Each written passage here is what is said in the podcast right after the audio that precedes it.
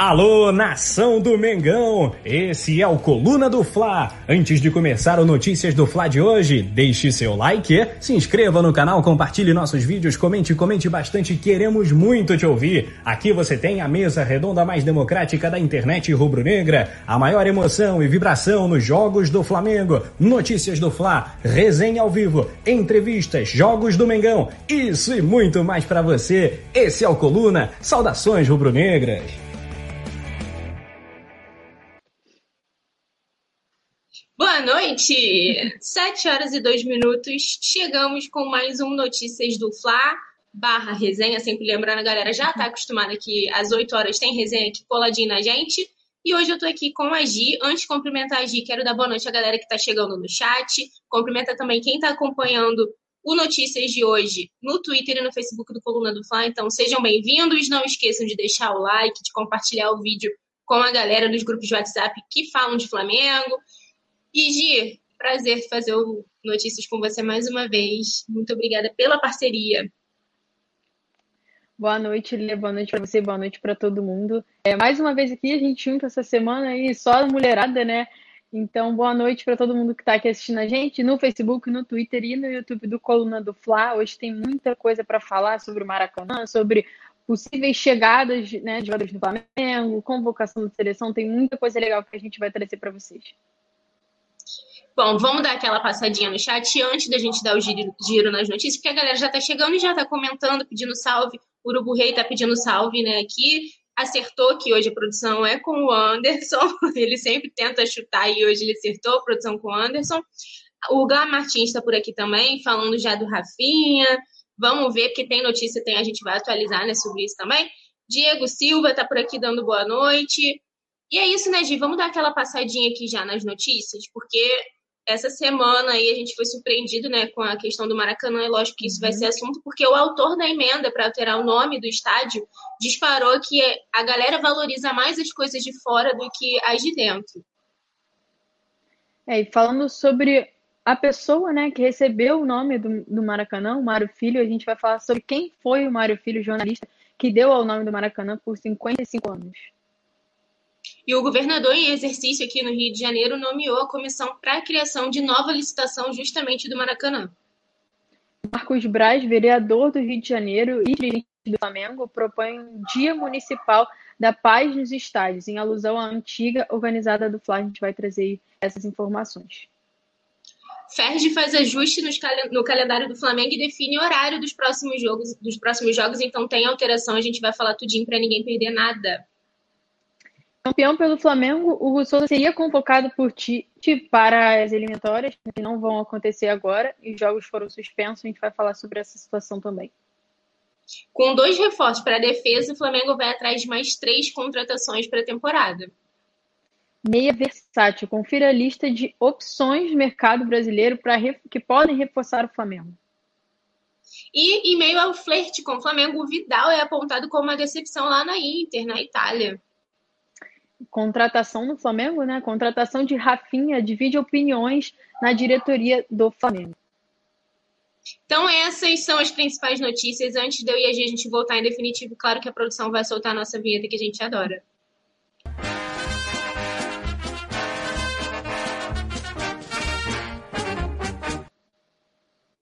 Voltamos, voltamos. E vamos começar, né, Gi? Antes da gente continuar batendo aquele papo com a galera no chat, vamos começar a abrir aqui as notícias de hoje, porque a gente foi surpreendida, né? Ontem, eu e a Letícia, a gente estava entrando aqui ao vivo quando a gente viu que votaram em caráter de urgência, né, na Alerj aqui no Rio de Janeiro, para ter uma emenda aí para mudar o nome do Maracanã, né, de Mário Filho, para Rei Pelé, em homenagem, né, ao jogador aí brasileiro. E esses últimos dias foram agitados em relação a isso.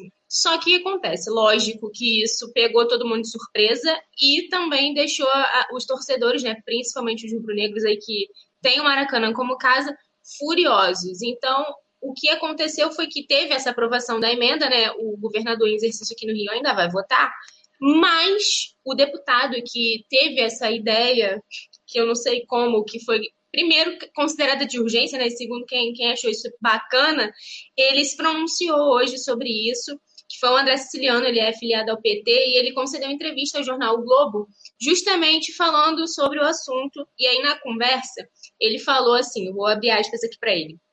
Tudo que fala de paixão dá polêmica. Falta um pouco de visão. Às vezes as pessoas valorizam as coisas de fora e não as de dentro. O Maracanã sempre será o Maracanã por ser um bairro onde foi construído, mas é uma polêmica. A ideia é homenagear o Pelé em vida, com o maior estádio do mundo.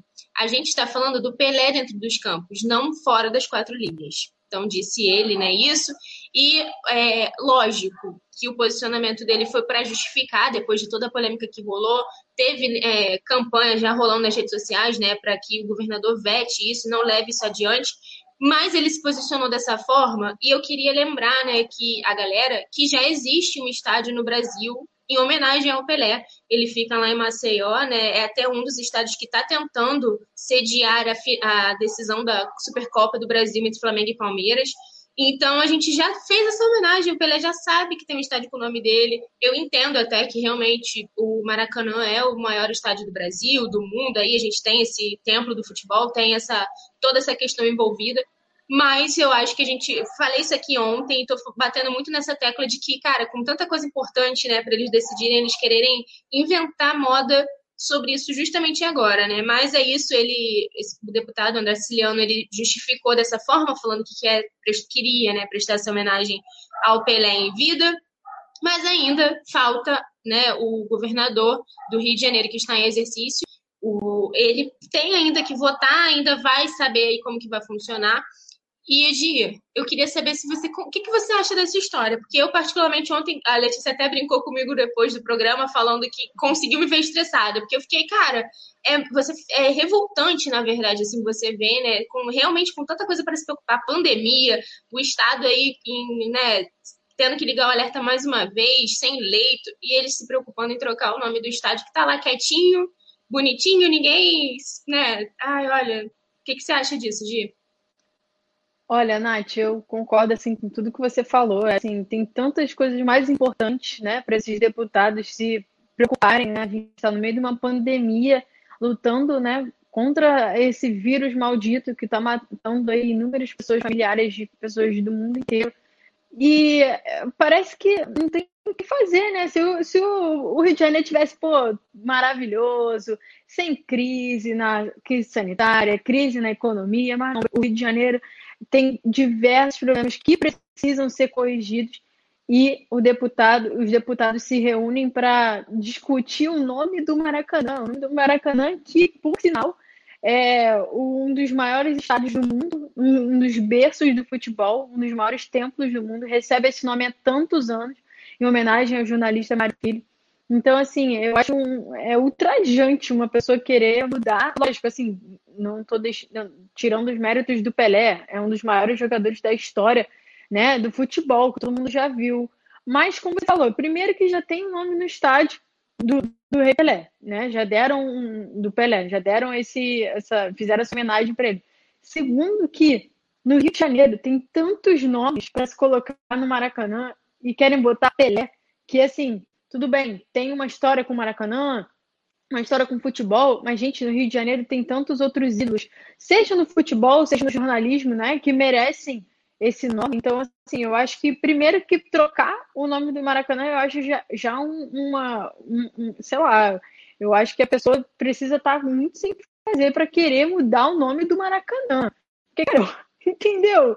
É muito absurdo, eu acho isso muito absurdo. Eu vi hoje no, no jornal, né, no Jornal do Rio de Janeiro, é, a, a, apresentação, né, eles falando sobre essa situação do Maracanã e o apresentador até rasgou a emenda do André Siciliano, que, assim, gente, é, só, é, é, a única justificativa, não existe, não existe nem, nem pauta, nem pauta para situações do Rio de Janeiro que precisam ser resolvidas. Então, assim, a minha opinião é que eu acho isso completamente, completamente uma injustiça, com a história do Maracanã e com o nome, né, homenageado o Mário Filho. Então, essa é a minha opinião. Me estendi um pouco aqui. A gente, quando fala dessas situações polêmicas, a gente sempre se estende um pouco, Nath.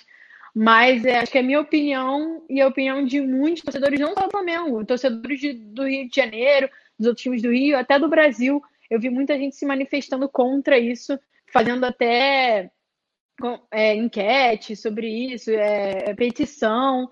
Então, é, é um assunto que, assim, virou polêmico, mas nem deveria estar em pauta. É, Gi, e lógico que para contextualizar a galera que acompanha aqui o Notícias e fica ligado sempre no, no, nosso canal, a gente vai explicar um pouquinho sobre quem foi o Mário Filho que Exatamente. dá o nome aí ao Maracanã, porque a história dele, né, a ligação que ele teve com o estádio é muito bonita e a gente vai falar um pouquinho sobre isso. Queria que você fizesse essa passagem. Essa, acho que é uma honra, né? A gente, como jornalista, é poder honra. contar um pouquinho dessa história. Então, acho que faz sentido nesse momento a gente falar sobre isso. É uma honra, é uma honra. Eu vou tentar resumir, porque é uma história linda, uma história assim, vitoriosa, né? Então, eu vou falar quem foi o Mário Filho, jornalista que deu o nome ao Maracanã por 55 anos. Ele nasceu em Recife em 1908 e logo se mudou para o Rio de Janeiro com a família em 1916. Ele é jornalista que começou a trabalhar é, nas propriedades de seu pai, é, Mário, Rodrigues, na, no, na, no Crítica, perdão. Ele trouxe um novo tipo de cobertura de futebol, né? Ele tem muita influência por ter, por ter feito a popularização do futebol no Rio de Janeiro, então ele é, um, um, é reconhecido muito por isso. É, ele que cunhou o nome do clássico Fla-Flu, que depois foi usado pelo seu irmão Nelson Rodrigues. Então, assim, só da pessoa ter cunhado o nome do Fla-Flu, é, a gente vê a importância que ele tem, né? Da importância que ele tem para o futebol do Rio de Janeiro e para, o futebol do Brasil. Ele usou o diário dele, é, só para contextualizar o que aconteceu, o, dele com o Maracanã, a situação dele com o Maracanã. O Maracanã é, foi nomeado, antes né, de receber o nome Mário Filho, ele foi nomeado é, para ser ai, Estádio Municipal Mendes de Moraes, que é porque são todos os nomes, a gente está se, se orientando aqui. Mas depois, né, depois da morte do Mário Filho, é, em 1976, meses depois do seu falecimento, decidiram botar o nome do Maracanã como Maracanã é, Estádio Mário Filho. Ele que, que ele lutou contra o Carlos Lacerda, que o Carlos Lacerda também era um grande, uma grande figura naquela época, e que queria construir um estádio é, em Jacarepaguá com uma, com uma capacidade menor né, de pessoas, mas o Mário Filho chegou lá de frente com o Carlos Lacerda, divulgou no diário é, uma opinião dele é, para tentar convencer as, as, pessoas, a população, de criar um estádio mais centralizado no Rio de Janeiro, né, no bairro Maracanã, e com capacidade maior de pessoas, naquela época, 150 mil pessoas. Então, assim, hoje o Maracanã não suporta, suporta 100 no máximo. Naquela, naquela época, eram 150 mil ou mais. Já teve, já teve jogos que tiveram mais pessoas, né? Uma em cima da outra. Então, assim, era um futebol bem raiz mesmo. Então, ele publicou essa, essa nota no diário e aí foi escutado por muitas pessoas e é, foi aprovado até porque estava chegando a época de Copa do Mundo. Então, eles queriam né, fazer um estádio no Rio de Janeiro, que era, o, era considerado né, um, um, um estado muito é, influenciável no futebol. E ele deu até uma, uma declaração naquela época e disse assim: ora, evidentemente, o estádio nacional. Se há uma coisa que precisa ser feita, já é o estádio, já é o estádio nacional, por uma simples razão.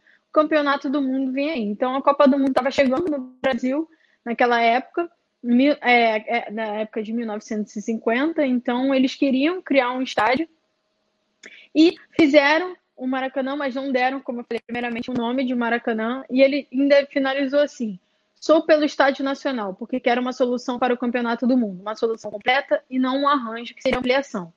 São Januário já não chega para certos matches do Campeonato Carioca, é pequeno para as finais do Campeonato Brasileiro, transforma-se em um ovo em toda disputa de qualquer Copa. A ampliação faria que pudessem entrar em São Januário para a Copa do Mundo, mas 20, 30 mil pessoas. Quer dizer, arrebentando de gente, São Januário comportaria 70, 80 mil espectadores.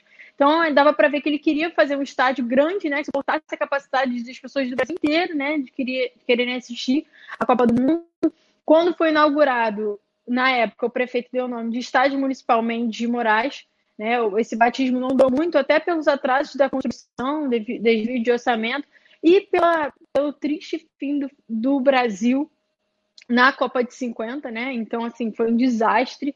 E aí, como eu falei, em 1966, como ele teve tanta influência na construção do estádio e no futebol do Rio de Janeiro, ele é, recebeu, foi homenageado, recebeu o Maracanã recebeu o nome de estádio jornalista Mário Filho, e que está aí até hoje, todo mundo homenageia é, o jornalista. É, um, como você falou, uma grande honra poder falar desse jornalista hoje, a gente que é, conhece tantos nomes né, de referência na nossa profissão, então ele foi um deles, a gente que lê muitos artigos, lê livros, é, ele foi escritor também, é, ele já fez Histórias do Flamengo, 1934, O Negro do Futebol Brasileiro, ele já escreveu bastante.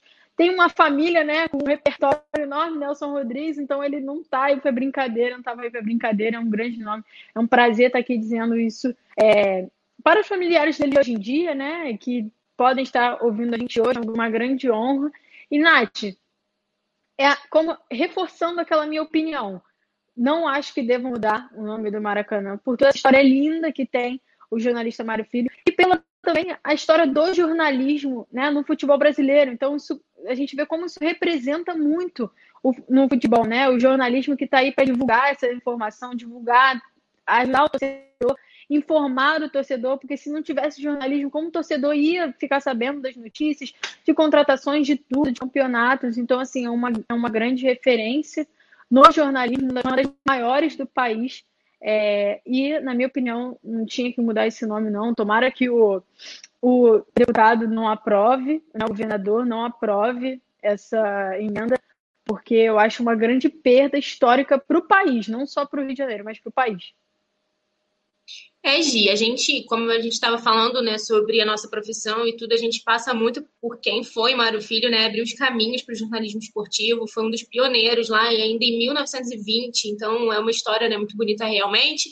O neto dele chegou a se pronunciar sobre isso, falando que é uma coisa de quem não entende de futebol, de história, quisesse, porque se quisesse realmente homenagear alguém, que homenageassem o Garrincha, falou que ele estava chateado e tudo, mas que o avô não brigou por esse estádio para 70 mil pessoas, né? Então ele ainda fez, deu essa cutucada aí nessa reforma que aconteceu no Maracanã. Uhum. Então é realmente muito triste. Eu vou dar uma passadinha no chat aqui rapidamente, porque a gente ainda tem assunto de Maracanã para tratar. Porque o Lauro Ferreira está falando que é um absurdo isso. O Vladimir está levantando aqui a tag que foi usada né, nas redes sociais desde ontem, veta governador. É, o José Marcos Batista falando que ele é contra. O Vladimir falando aqui, reforçando que Mário Filho é o nome do Maracanã para sempre. Luciano Baltar está por aqui também chegando. Então, né, Gi, vou continuar aqui, porque, como eu disse, a gente tem assunto ainda para tratar do Maracanã, porque o governador em exercício no Rio, Cláudio Castro, além de ter essa questão para, né, ele tem 15 dias para definir aí se ele vai aprovar ou não essa emenda, ele decretou aí, né, através do Diário Oficial hoje, na manhã dessa quarta-feira, que duas comissões para o desenvolvimento da licitação do complexo do Maracanã, sendo elas a comissão técnica e uma comissão especial. E aí as equipes, né, que são responsáveis pelo estádio, né, Flamengo e Fluminense, vão ficar responsáveis também por tratar de todos os assuntos referentes ao desenvolvimento dos trabalhos à nova concessão do estádio. Então, aí a gente vai destacar aqui que são, o processo vai ser coordenado né, pelo secretário-chefe da Casa Civil do Governo do Estádio, Nicola Miccione, é, nome italiano aí, e aí vai ser mais ou menos o que acontece com a SEDAI aqui no Rio de Janeiro, né, que é quem fornece água, enfim. E aí, além disso, a expectativa é que toda essa ação seja concluída até o fim de outubro desse ano. Então, atualmente, a gente lembra que o Flamengo e o Fluminense dividem né, a concessão e são responsáveis pela administração do complexo e aguardam aí o resultado dessa nova licitação para fazer aí uma administração a longo prazo. A gente sabe né, que os dois estão juntos nessa já há um tempo é, fazem literalmente do Maracanã a, o Flamengo, né? A gente sabe que ali é a nossa casinha. E aí, além disso, como eu falei, o governador também vai ter que agora, durante esses próximos 15 dias, definir essa situação, questão do nome. Mas eu acho que, em meio a tudo isso, a questão ainda da licitação acaba sendo um pouco mais importante, né? Ele vai modificar algumas coisas. A gente não tem tantos detalhes de como vai funcionar, quais mudanças serão feitas, mas fato é que as duas equipes que são responsáveis né, pelo estádio vão ter agora que ficar responsáveis por todo o trabalho de desenvolvimento é, nessa concessão nova do estádio, que deve ter ser definida até o fim de outubro de 2021. E aí, Gi, a gente vê que até a gente comentou aqui também durante tanto durante a temporada 2020 como agora já começando, quando acabou, né, quando a gente deixou 2020 para trás, que acaba que é um custo muito alto para jogar no Maracanã, né, sem torcida tanto que o Fluminense, o Flamengo e o Fluminense são os dois primeiros clubes aí do futebol brasileiro de, de né, que disputam a Série A com maior prejuízo financeiro e mesmo assim os dois estão firmes e fortes cuidando aí do estádio, tentando fazer o máximo. Então vamos ver como que vai ficar essa história também da, dessa nova comissão aí que vai ser feita com a criação dessa nova licitação, né? É, e Nath, ainda falando sobre essa questão de Maracanã, sobre questão né, de governos e tal, já vou trazer a próxima notícia que é sobre o Marcos Braz, que também é, fez uma. É, propôs né, uma nova lei é, para o Estado, para o Brasil inteiro, que é, na verdade, ele é vereador do Rio de Janeiro, mas ele propôs essa lei em alusão à antiga organizada do Flamengo, ele que é vice-presidente do Flamengo, mas foi eleito também vereador do Rio de Janeiro. É, essa, essa emenda dessa lei né, é, pra, é uma inclusão né, do Dia Municipal da Paz nos estádios. Esse seria o nome né, da lei no papel. No calendário carioca. Então, ele, ele propôs isso lá para a legislação, ainda não foi é, respondido se isso vai acontecer ou não, mas seria celebrado no Rio de Janeiro anualmente, né, no segundo domingo de outubro. E o projeto de lei foi apresentado já à Câmara Municipal, que faz menção à uma, a Fundação Charanga Rubro Negra, que foi a primeira organizada da história do futebol brasileiro, fundada em 1942. Então tem muita história envolvida aí nesse, nesse projeto de lei do Marcos Braz ele que deu a seguinte declaração também. Ele falou assim: projeto de lei em destaque tem o intuito de difundir a cultura da paz nos estádios do município do Rio de Janeiro. O mês em referência do Dia Municipal da Paz nos Estádios é o dia da fundação da primeira torcida organizada do Brasil, a Charanga Rubro-Negra. Torcida conhecida para alegria, pela alegria familiar e reverência da cultura da paz nos estádios. Então, a gente vê que é uma lei também importante, né, que é um assunto importante essa questão de paz nos estádios, que foi muito debatido nos últimos anos, por conta né, dessas, mesmo dessas brigas entre as torcidas, fora dos estádios, mas que se envolvem também dentro dos estádios. Já, a gente já teve é, situações de morte entre torcedores, então uma, uma situação muito importante que deve ser falada, deve ser discutida. Já fizeram até é, também é, projetos né, para fazer menção a esse, essa questão de paz nos estádios mesmo, porque a gente vê que essa rivalidade às vezes é, toma conta dos nervos do torcedor a gente conhece, a gente conhece a torcida, os torcedores no Brasil inteiro, não só no Rio de Janeiro. É, esse projeto do Braz foi enviado em fevereiro, mas ainda, como eu falei, as, as comissões ainda não deram resposta ao vereador, ele que foi eleito é, pelo Partido Liberal, PL, e conseguiu 40.938 votos foi o sexto candidato mais votado do Rio de Janeiro, foi eleito vereador aí do Rio. E, Nath, você acha, o que você acha dessa, dessa, dessa, dessa lei que ele está querendo criar? Você acha necessário? Você acha que também é uma, uma questão que não deveria ser apontada agora, nesse momento? Queria saber a sua opinião sobre essa, esse projeto de lei que o Marcos Braz propôs. Cara, eu ainda acho que a gente teria outras prioridades, né, no momento, como eu disse. Mas se você for parar para analisar e comparar com essa questão da mudança de nome do Maracanã, essa daí faz muito mais sentido, né? Pelo menos é um assunto que, se a gente estivesse tendo torcida aqui nos estádios e nos jogos, a gente provavelmente estaria tendo problemas, infelizmente, porque é uma coisa que, né, um mal aí que, tá, que ronda o futebol brasileiro e no Rio de Janeiro não é diferente, a rivalidade extrapola né, o limite e viram violência em muitos momentos. A gente já viu isso acontecer diversas vezes, principalmente em clássicos, né? Esses clássicos assim regionais.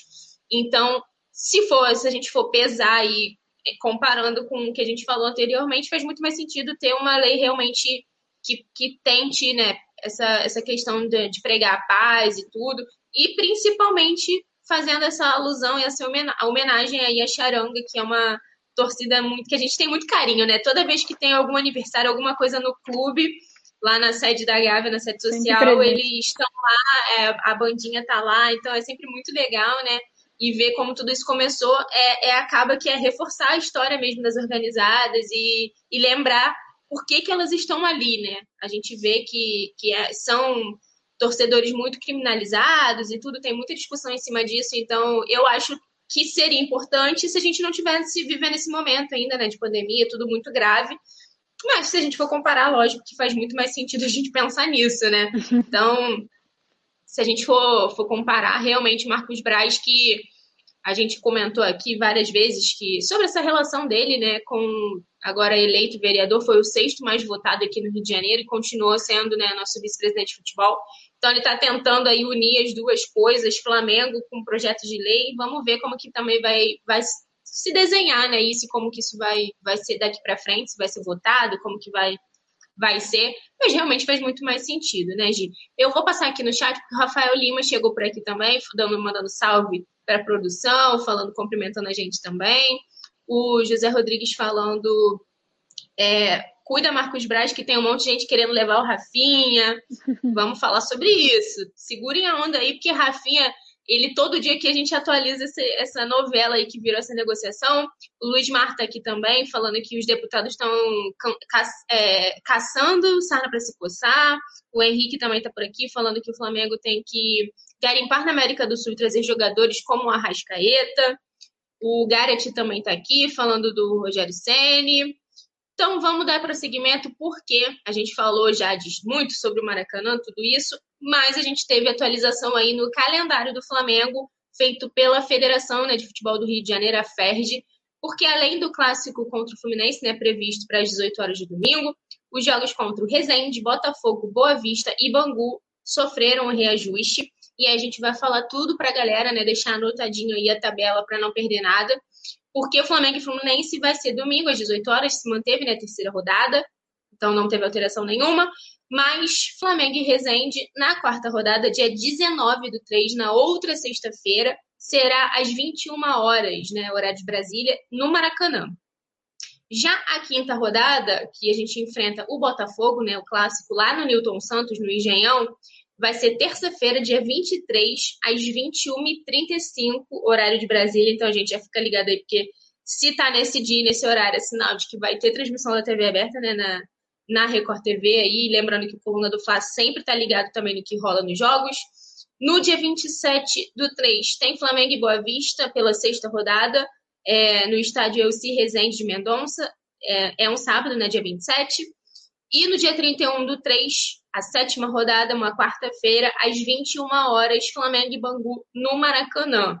E aí a gente lembra né, que o clássico contra o Fluminense vai rolar no domingo, e é um jogo muito importante, né? O Fluminense vem de uma sequência muito ruim nesse começo de campeonato aí, duas derrotas, a gente precisando tampar o caixão deles aí agora nesse comecinho, né, de campeonato ainda, terceira rodada, e a gente vindo no, no processo inverso, né, embalados aí, o único grande com 100% de aproveitamento, duas vitórias em dois jogos, então, coluna do Fla, lembrando, vai estar diretamente do Maracanã aí para trazer todas as informações com vocês aqui no canal. A gente tem pré-jogo, pós-jogo, né, a transmissão pé quente também com o Rafa Penido no comando, então fiquem ligados que a gente sempre acompanha tudo. Gi, como que você está achando essa, esse comecinho aí de, de campeonato, essa, o restante aí que a gente tem agora de tabela, essas mudanças aí também no horário? Queria que você falasse um pouquinho. Para o clássico contra o Fluminense, eu tô, tô bem confiante, comentei isso aqui com a Letícia ontem, acho que nossos meninos vão dar trabalho. Olha, Nath, primeiro eu quero agradecer essa produção aí maravilhosa. Olha, eles colocaram um calendário perfeito, galera. Já pode printar aí, já salvar, compartilhar, marcar o plano do Flá. Deixa esse like que merece, né? Esse calendário aí ficou uma edição maravilhosa. Obrigada nossa produção. E, Nath, falando sobre os próximos confrontos... Puxa saco! E... Não, tô, tô, tô só fazendo uma médiazinha aqui com o nosso produtor. Mas olha só, Nath, é, falando sobre esses confrontos prontos, né? Primeiro o Fluminense, a gente vai jogar contra o Fluminense, que vai ter uns reforços, né? Vocês a gente muito bem sabe disso, como o Flá também já falou sobre isso, que o Fluminense vai ter uns reforços, não lembro para esse jogo contra o Flamengo, mas assim, na minha opinião, ainda não são reforços assim que eu fale assim, pô, agora o Fluminense vem forte para ganhar o Flamengo. Não, não achei. Assim, os nomes listados são nomes assim, são jogadores né, é, com um bom repertório, jogadores mais experientes, mas o elenco do Flamengo ainda assim consegue ganhar o Fluminense, ainda é superior, os jovens da base estão jogando muito. Eu acho que o preparo psicológico deles já é outro, então eles vão entrar com outra cabeça para jogo contra o Fluminense. Vai ser um jogão, não vai ser, acho que não vai ser uma, um, um jogo fácil, mas eu acho que o Flamengo consegue ganhar sim essa partida. É, na minha opinião, um dos melhores jogos aí que o Flamengo vai enfrentar nos próximos dias, né? Além do clássico contra, assim, desses outros, fora o Fluminense, o maior clássico que tem é o Bangu. O maior clássico Flamengo Bangu. Botafogo tá fora, Vasco tá fora, não tem, não tem jeito, é Fluminense e Bangu, assim, os maiores do Rio. É, porque, assim, essa, como eu tô falando, essa, essa rivalidade, né? Eu tô, tô brincando, mas é porque essa rivalidade entre com os outros grandes do Rio, é, tá começando a ficar um pouco difícil, né, Nath? Os, esses grandes do Rio, Botafogo e Vasco, caíram para a Série B, né? A gente está vendo um, um, uma grande evolução nos outros times pequenos. Rio de Janeiro está vendo a Portuguesa, Volta Redonda, até o Bangu pode, pode né, se ganhar destaque no Campeonato Carioca. O Fluminense, que ainda não venceu no Campeonato Carioca, o Botafogo já, assim, o Vasco também está lá na parte da baixa da tabela. Tudo bem, o Fluminense e o Vasco começaram com as equipes, né, de com a equipe de base.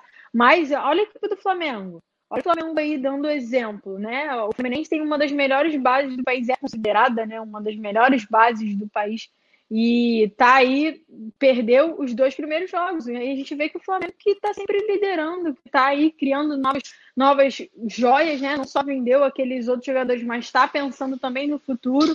Para mim, uma das maiores bases do Brasil, se não a melhor, é a do Flamengo, por conta de todos esses, esses, esses critérios que eu falei, pensando no passado, pensando no futuro. A gente vê os jovens vingando muito, né? E é sim uma das melhores bases do país. Tem tudo para ganhar esse campeonato carioca só com a base, mas eu não acho que vai ser, né? Os, os profissionais vão retornar ali, tá ali no nosso calendário. No dia 15 de março já devem atuar mas vai ser é uma oportunidade muito boa para esses jogadores da base ganharem mais destaque e até cavarem uma vaga no time titular, no time principal. Nath, me estendi um pouco aqui, mas é porque essa questão do Campeonato Carioca eu acho bem legal, porque divide né, os pequenos junto com os grandes do Rio, que nem, não estão dando exemplo de serem grandes hoje, nesse momento. É, são equipes com muito menos investimento né, financeiro, tudo, apoio, e a gente vê aí que dão trabalho para esses times que são considerados grandes ainda. E hoje, essa questão envolvendo, né, a gente fala, você falou aí do, dos profissionais, né, que se representam na segunda-feira, a gente vai ver, o Ceni já voltou, antecipou as férias dele e voltou, né, a, a, observar lá os meninos no, no Ninho do Urubu, junto com o Maurício Souza, que está no comando da equipe. A tendência é que o Mauricinho siga aí à frente do, né, do, lá no gramado, comandando a equipe contra o Fluminense. Mas a partir de segunda-feira eu acho que também realmente tudo muda, vai virar uma chavinha aí. E no máximo o Ceni vai ter um trabalhinho para mesclar um pouco mais esse time, porque a gente sabe, lembra que a partir da quarta rodada o Flamengo fica sujeito à multa, né? Se escalar o time alternativo como tem sido, então é considerado um time reserva. Então a gente vai ficar de olho para ver como que vai se desenhar aí, mas a tendência é que eu acho que o Rogério vai colocando os, o, alguns jogadores aí da equipe principal, né, para ir voltarem a pegar ritmo depois desse tempinho parado então a gente fica ligado em tudo. Mas, Gi, vou dar uma passada aqui, né, no, no, no nosso chat, porque a galera ainda tá falando aqui também do, sobre a questão do Pelé, o Gentil Santana falando que o Pelé mora em São Paulo, não tem nada a ver botar o nome do estádio aqui no Rio de Janeiro, também acho, acho que isso faz o menor acho. sentido. O José Bota Rodrigues está aqui elogiando. É, vai lá na Vila Belmiro. O, é, cadê? Perdi. O José Rodrigues está elogiando aqui a produção, falando que essa produção é pancada, então deixa aqui o nosso recadinho pro Anderson, que está dando aula aqui mais uma vez. Túlio Rodrigues está por aqui já, lembrando que 8 horas está em resenha, então a gente vai passar a bola aí pro Túlio, que já está aqui interagindo com a galera no chat. Mas, Gi, tem novidade aí também, né, em relação ao Tite, aí, seleção brasileira, tudo que nos assombra. E só para falando já né, sobre essa essa notícia do Hugo Souza envolvendo Tite, seleção, né? O campeão pelo Flamengo, o campeão brasileiro, o Hugo Souza seria convocado pelo, pelo Tite as eliminatórias, os jogos foram adiados só para situar a galera aqui. As eliminatórias aconteceriam agora nesse mês, né? No mês, mas por conta da pandemia, né? No coronavírus, é, os clubes europeus decidiram é, decidiram, mas assim, eles tentaram vetar os jogadores que jogam lá no clube da Europa de virem para o Brasil, que o Brasil e a América, a, na América do Sul, né, a, os, os, países daqui da América do Sul são países considerados da lista vermelha, então estão aí com problemas envolvendo coronavírus, surtos novamente, então eles estavam com medo dos jogadores virem para cá e estarem contaminados. Então, por isso, a Comebol, é, a FIFA ficou né, é, nessa de, de vai ter eliminatórias, não vai ter, da Copa do Mundo, então eles decidiram adiar os jogos. E uma novidade que seria estaria na lista do Tite é o goleiro Souza do Flamengo, que está sendo o goleiro titular, né? Porque o Diego Alves está se recuperando de uma lesão há muito tempo, então o Hugo Souza assumiu a titularidade nos últimos jogos aí do Flamengo pelo Campeonato Brasileiro. E ele estava numa lista alternativa do Tite, que o Tite tinha feito, né, para porque como os jogadores do, dos times europeus não puder, poderiam vir né, para a América Sul, o Heat fez uma lista alternativa de jogadores que já atuam no Brasil. E o Hugo Souza estava entre elas, entre os escolhidos. Mas, assim, a, a, gente sabe que o Hugo, apesar de toda a qualidade que ele tem, ele não é votado para ser o titular né, da seleção brasileira nesses jogos. Mas só dele ser convocado já é uma, assim, uma, uma para a seleção principal. Já é uma conquista enorme para o jogador, lembrando que já foi convocado, né, quando ele nem era da equipe principal do Flamengo, ele já havia sido convocado uma vez e agora seria convocado de novo, mas assim, a gente sabe que provavelmente o Everton seria o escolhido para ser o goleiro titular, né, por tudo que ele conquistou nesse ano no Palmeiras, mas o Souza é uma grande revelação, sim, né, no campeonato, no campeonato brasileiro, Copa do Brasil, Libertadores, foi bastante utilizado em 2020 é, tem tudo para ser um grande goleiro, né? Para vingar, né? Mesmo no Flamengo e ajudar o Flamengo a render bons frutos ao Flamengo. A gente fica feliz em ver isso, porque é o desenvolvimento dos da base que a gente estava falando agora, Nath. Então, aí, ajudando já o Flamengo, ele foi campeão brasileiro e tem muita. É, ajudou muito o Flamengo nessa conquista do bicampeonato. Foi muito importante essa conquista. Então, ele seria convocado pelo Tite mas como né, os jogos foram adiados, foram suspensos, acabou que eles nem divulgaram essa lista de convocados. Provavelmente o Flamengo teria outros jogadores também nessa lista, né? E o Flamengo perderia bastante nessa, nesse início de temporada. A, como torcedora do Flamengo, eu fico feliz né, por não ter esses jogos, por adiar esses jogos, porque o melhor para o Flamengo. Mas eu acho que assim, mesmo quando tudo voltar ao normal, acho que mesmo assim, com os jogadores dos clubes europeus, o Flamengo também vai perder algumas peças, né? Como perdeu no passado o Everton Ribeiro, Pedro. Mas é capaz de que capaz de outras peças pintarem também. Hugo Souza, Felipe Luiz, Rodrigo Caio, que já também foi convocado, pode ser convocado de novo. Então a gente fica aí de olho nessa situação da CBF, na situação desses jogos, para quando isso vai acontecer, né? Isso tudo você fica ligado quando fala que a gente solta tudo em primeira mão.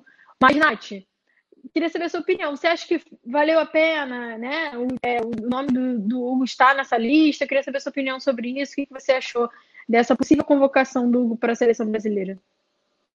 Cara, como você lembrou, não foi a primeira vez, né? Ele representou também já a seleção brasileira das categorias de base, mas do profissional ele só havia treinado junto ali com os jogadores numa outra convocação que o Tite fez. Ele não chegou a, a ser relacionado para jogo, nada disso, mas ele já, já teve essa sensação de treinar ali e tudo como você disse, nosso lado torcedor rubro-negro aí fica feliz quando essas suspensões assim acontecem, né? Porque a gente perde demais. O Flamengo é um dos clubes hoje em dia do, do Brasil assim que mais é afetado, né, com essas convocações do, tanto do Tite quanto de outros técnicos aí de outras seleções, como a Rascaeta sempre é convocado pela seleção uruguaia, o Isla pela seleção chilena. Então, só que a do Brasil, geralmente a seleção brasileira ela tira bastante jogadores nossos, né? Seja realmente numa lista, numa convocação principal ali inicial, seja também numa lista de espera, como foi o caso do Pedro e do Bruno Henrique na, né, é, no ano final do ano passado, mas ali para o fim do ano. O Pedro acabou indo, a gente volta sempre com muitos problemas, né? O Pedro voltou lesionado, o Everton Ribeiro voltou sem render o que ele estava rendendo antes de ir. O Rodrigo Caio voltou lesionado também, ficou um tempão desfalcando o Flamengo. Então é uma, é uma situação muito complicada, mas a gente sabe que é o sonho de todos os jogadores aí, eles sempre falam isso sobre o sonho de defender e representar o Brasil. Então, por isso, pelo atleta, a gente fica feliz, né? Mas pelo clube, que arca com todo esse prejuízo aí quando o atleta vem machucado, que arca com salário tudo, é, é uma situação muito complicada. Mas, lógico que eu acho justo, acho que é um sinal de que o trabalho do Hugo vem evoluindo. Ele, que é um garoto muito novo, tem 22 anos, o goleiro mais novo a ser campeão como titular pelo Flamengo. É um cara muito promissor, claro que ainda tem muito que evoluir também, mas eu acho que é, um, é meio que um voto de confiança que o Tite demonstra nele, né? Então é muito bacana para ele. Ele deve ter ficado feliz, o famoso meme do feliz e triste, né? Com essa notícia aí, porque ia ser, mas não foi. Mas uhum. eu acho que só de, de saber, né, que, que haveria essa possibilidade deve ter, deve ter sido bem bacana para ele, muito novo. E vamos ver, né? Quando surgiu essa possibilidade da, de, dos jogadores aí de times europeus não poderem ser convocados por conta né, da pandemia, eu pensei logo, falei, bom, o Flamengo vai ser o time mais afetado uhum. né, por essa convocação do Tite, porque querendo ou não, o Tite sempre estava de olho aqui nos nossos jogos. É um time que foi campeão brasileiro. Lógico que essa temporada foi um pouco aos trancos e barrancos, mas fomos e temos muito bons jogadores, então a gente seria realmente muito afetado. E vamos ficar de olho para quando essa convocação for acontecer, como você lembrou, a gente sempre fica de olho no coluna do Fá. Então vamos ver como que isso vai se desenhar, né? O pessoal tá por aqui é, já interagindo muito com o Túlio. O Túlio é o rei da resenha, literalmente, né? Ele interage com o nosso grupo aqui de, do clube de membros do canal. Se você quiser participar, é fácil, né? Só se tornar membro aqui do canal. Temos vários planos aí. Então, vai ficar lá sendo liderado pelo Túlio nas panelinhas e ter acesso a figurinhas exclusivas da equipe, que passa vergonha direto.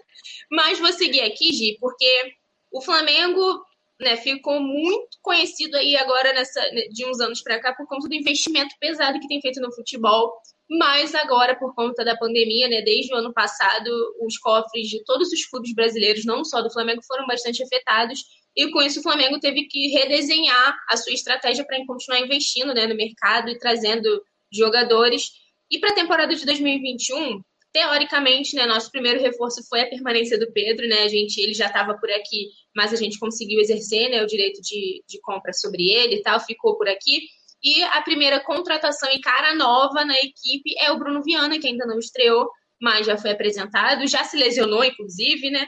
Tá aí se recuperando para ver se ele consegue voltar a, a, treinar realmente pesado ali com o time principal a partir da semana que vem.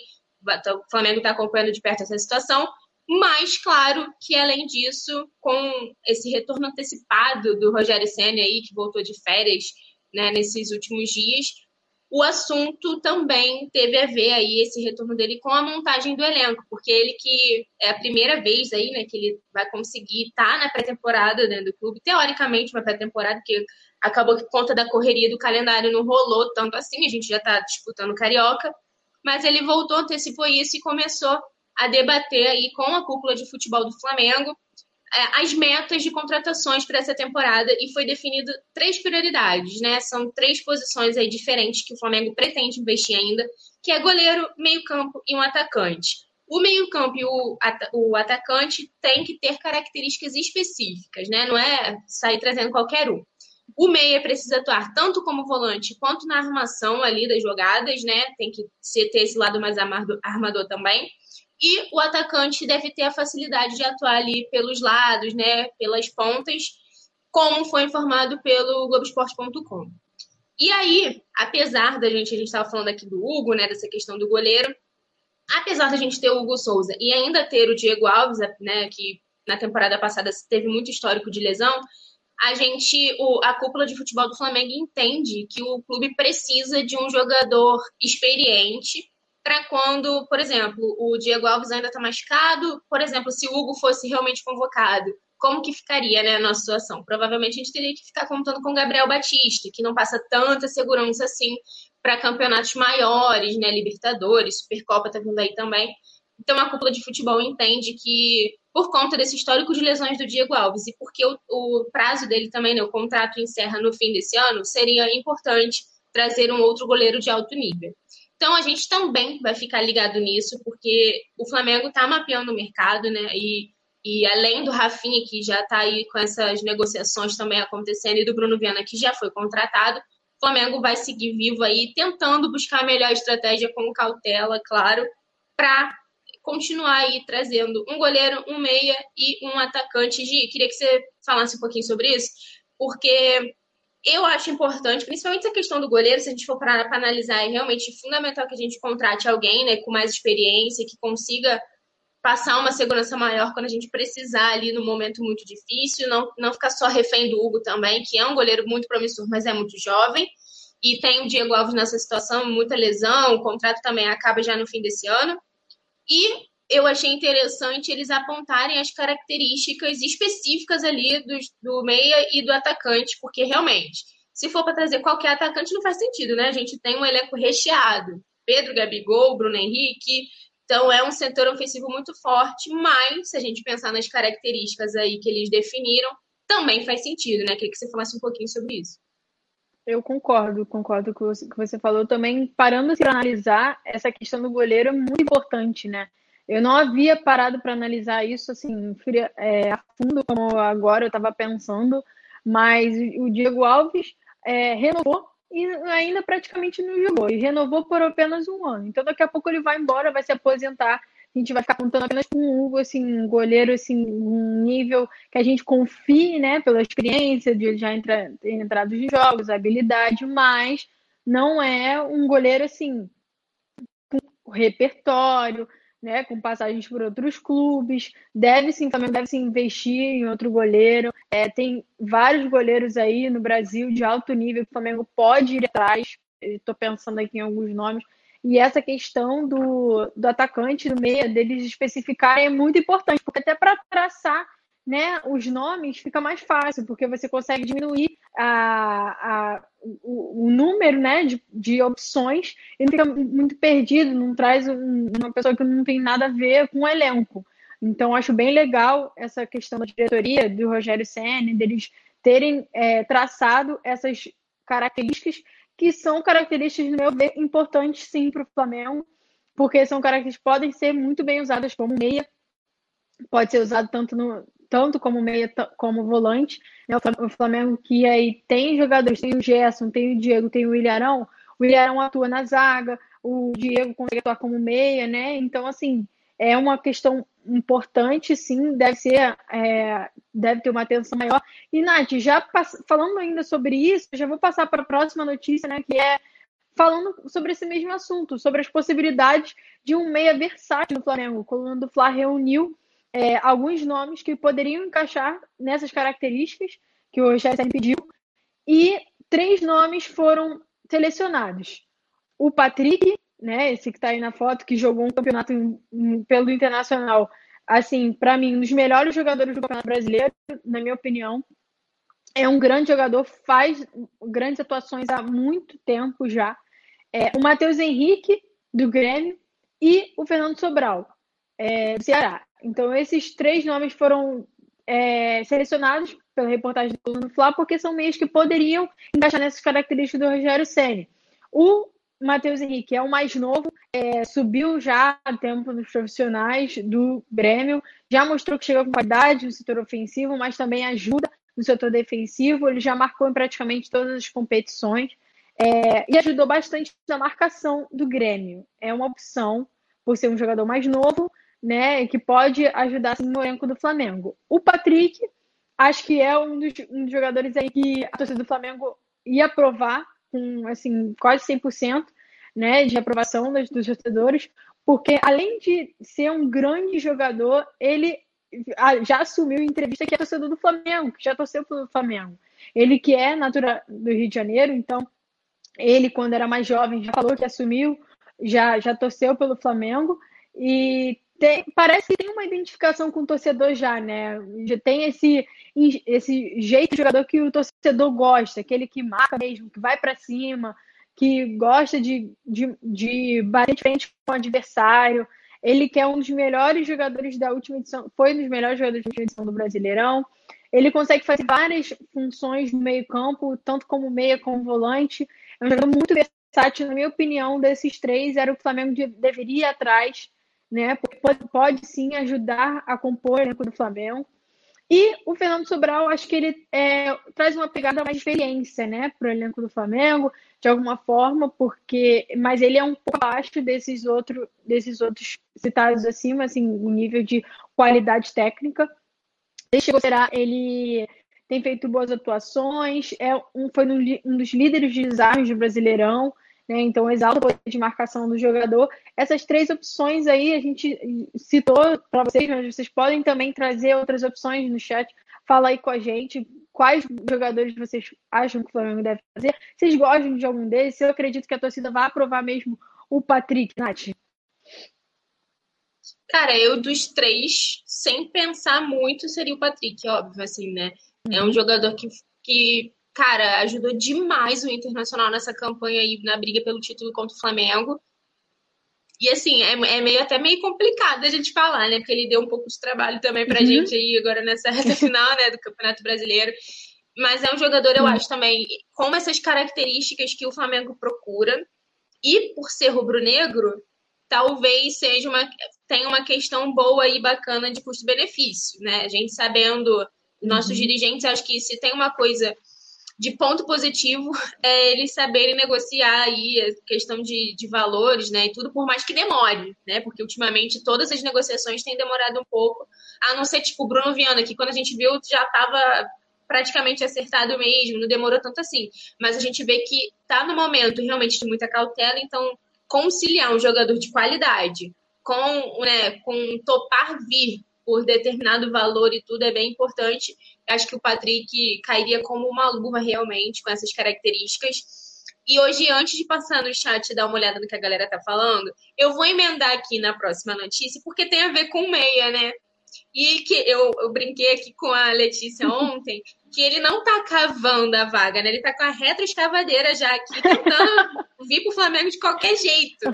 E é o Vidal, ele que nesses últimos dias teve o nome dele muito mais, que, mais do que ventilado, né? E agora, por conta do que o Rafinha falou, o Rafinha deu uma declaração, Rafinha, amigo pessoal dele, falando que ele tem um sonho assim, de vestir o manto sagrado, enfim, reforçou só o que a gente já sabia, né? Que o Arturo Vidal tem essa, esse desejo de atuar pelo Flamengo um dia. Mas, apesar dele viver esse flerte aí com o Flamengo e da gente achar que um dia ele vai vestir realmente o manto, lá, né, no, o portal italiano revelou que ele é considerado a grande decepção da, da Inter, que é onde ele tem contrato até 2022. Ele era um desejo antigo do técnico Antônio Conte e foi anunciado lá pelo clube em setembro de 2020. Apesar disso, ele não correspondeu às expectativas e é considerado aí uma das maiores decepções é, para a equipe os números né, comprovam até o baixo rendimento dele por lá, porque são só dois gols e duas assistências em 30 jogos na temporada. E aí, além disso, ele também acabou tendo um histórico de desentendimentos com o Conte, que é o treinador que queria ele. Então, fizeram aí com que essa relação, que antes era de confiança, se, tornava, se tornasse questionável. E aí, ele, como eu disse, toda janela de transferências tem o nome dele ventilado por aqui, né? O, ele tem uma ligação realmente forte com o Flamengo. E agora, nas últimas horas, nos últimos dias, o Rafinha fez essa revelação, né? No, no canal lá do Barbaridade TV, falando que ele tem realmente esse desejo de, de vestir o manto. E aí a gente já liga o alerta também para ele, né? Que é o meia, né? Não sei se com, com essa característica mesmo que o Flamengo procura. Eu fico um pouco assim, mas é um grande jogador, né?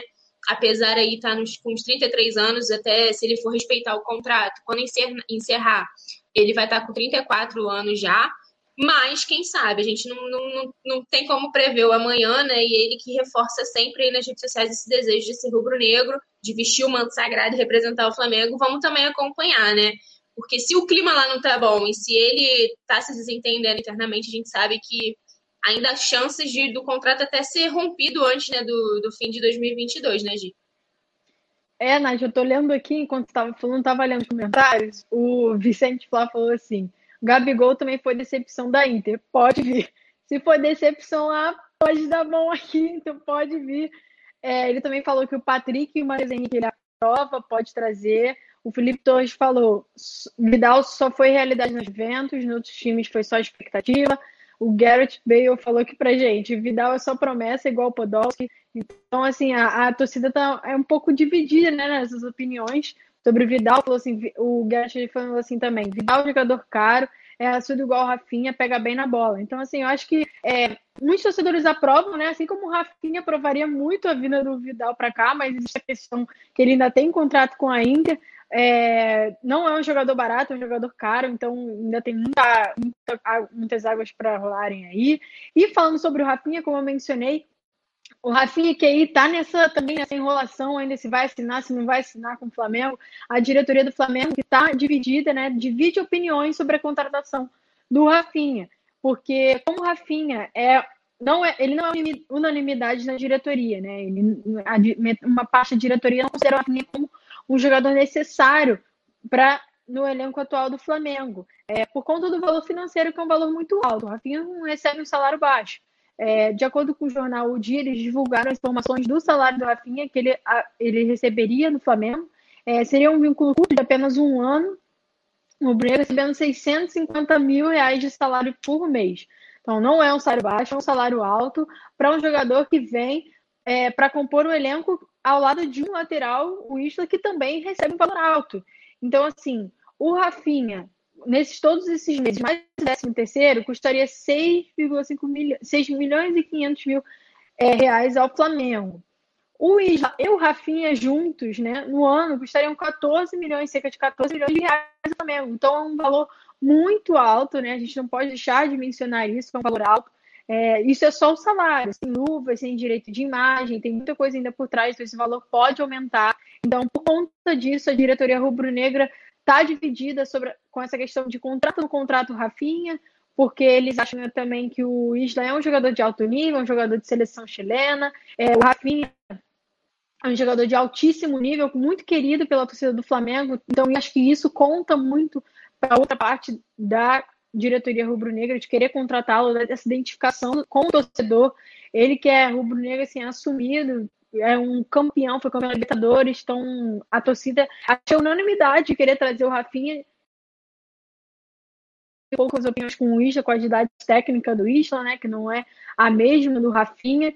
Então, essa, essa negociação com o Rafinha está rolando ainda, ainda não foi sacramentada. Ainda existe especulação do Rafinha em outros clubes brasileiros, ainda não é, é 100% concreto, mas está rolando também essa informação de que outros clubes tão, estavam querendo o Rafinha, ainda estão de olho na situação dele. Então, o Flamengo precisa resolver isso logo, porque o jogador também quer resolver. Ele mesmo falou na live uma barbaridade que quer resolver. E, Nath, Estou passando essa para você, que daqui a pouco vai começar o resenha aqui, para você finalizar falando essa questão do Rafinha. Eu acho, eu acho que eu sei sua opinião também, mas eu queria que você falasse rapidamente aí essa sua opinião sobre a contratação do Rafinha, só para fechar. Não, eu só vou comentar aqui internamente aqui, eu e a Giovana já combinamos que se Rafinha fechar, a gente vai brindar com Gatorade. Então, só daí vocês conseguem tirar qual é a minha opinião. Vai ter então, ainda tem a Letícia também. É. então, é lógico que é um jogador que, juntando ele e o Isla, é um investimento alto, mas que se a gente parar para pensar aí no alto nível que os dois jogam, Isla de seleção, Rafinha também, uma qualidade absurda. Eu não vou falar que é barato, mas talvez valha a pena, porque é uma posição muito difícil de você ter jogadores bons. Então, imagina a gente ficar com essa dupla, tendo o Rafinha, que, na minha opinião, seria titular, e o Isla no banco ali. Então, realmente é para a gente pensar nisso daí e ver como que a diretoria vai resolver esse problema, porque, como a gente sabe, a questão financeira está pegando, mas o Rafinha também já deixou claro que essa questão de valores, a galera inventa muita coisa e tudo, que ele quer muito vir. Então, vamos, vamos ver né, como que isso vai, esse, essa reta final agora da negociação vai se desenhar, porque o futuro dele vai ser definido. Né? Agora, com a, com a equipe principal se representando, ele provavelmente a situação dele vai ser definida e eu espero que seja com, com, esse, com essa contratação, com esse anúncio, porque realmente é um jogador muito diferenciado.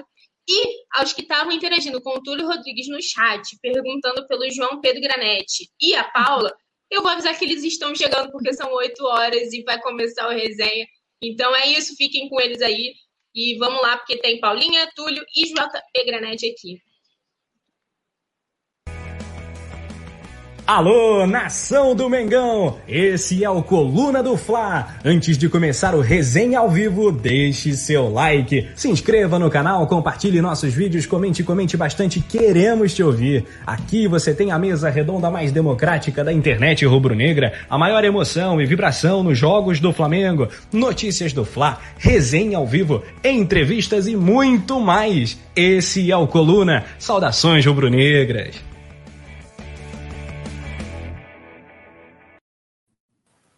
É isso, rapaziada. Estamos ao vivo. Me ouvindo bem antes de mais nada? Certinho? Então, um boa noite. Está começando mais um resenha. Vou dar já um giro rápido no chat aqui. Urubu Reis, Zeca Carvalho, Paulo Lopes está por aqui. A Maria, é, Vladimir de Castro. A gente vai falar com todo mundo que já estava e também dar um boa noite especial para você, Paulinha. Qual o seu destaque inicial dessa quarta-feira sem Flamengo em campo? A gente estranho um pouquinho, queria estar fazendo o jogo do Flamengo. Próximo jogo só fim de semana contra o Fluminense. O que, que tem para destacar? Porque mesmo sem Flamengo em campo, a semana é cheia com muita notícia, né? Muita coisa. Boa noite, João, Túlio, produção. Boa noite a todos. É...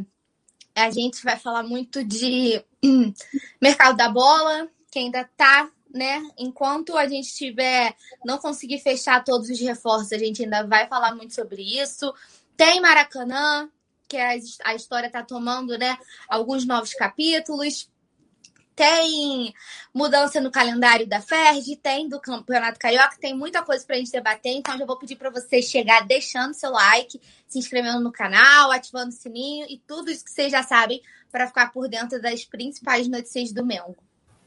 Pois é, vou já já falar com o Túlio também. Túlio, dá uma segurada rapidinho. Produção, antes de mais nada, para a gente começar do jeito certo, Solta a vinheta que já vou botar o Túlio na fogueira.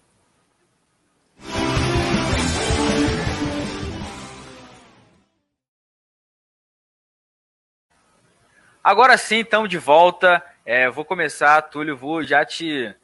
Eu quero saber de você, que você é um cara polêmico, te dar os parabéns. A gente vai falar também muito sobre a situação do Maracanã. E o Túlio, ele fez um texto que não foi nem um texto, foi uma aula de, de história para quem está querendo mudar. Mas antes disso, o Flamengo tem o último desafio com a garotada nesse fim de semana contra o, o Fluminense. A chance de alguns jogadores mostrarem é, serviço para o técnico Rogério Ceni e a tabela já está com alguns jogos a mais foram divulgados porque a partir da segunda, no dia 15, o, os jogadores principais voltam. Aí a gente vai falar sobre aqui os próximos jogos, porque a divulgou, depois do Fluminense, o Flamengo pega o Resende no Maracanã, sexta-feira, dia 19 de março.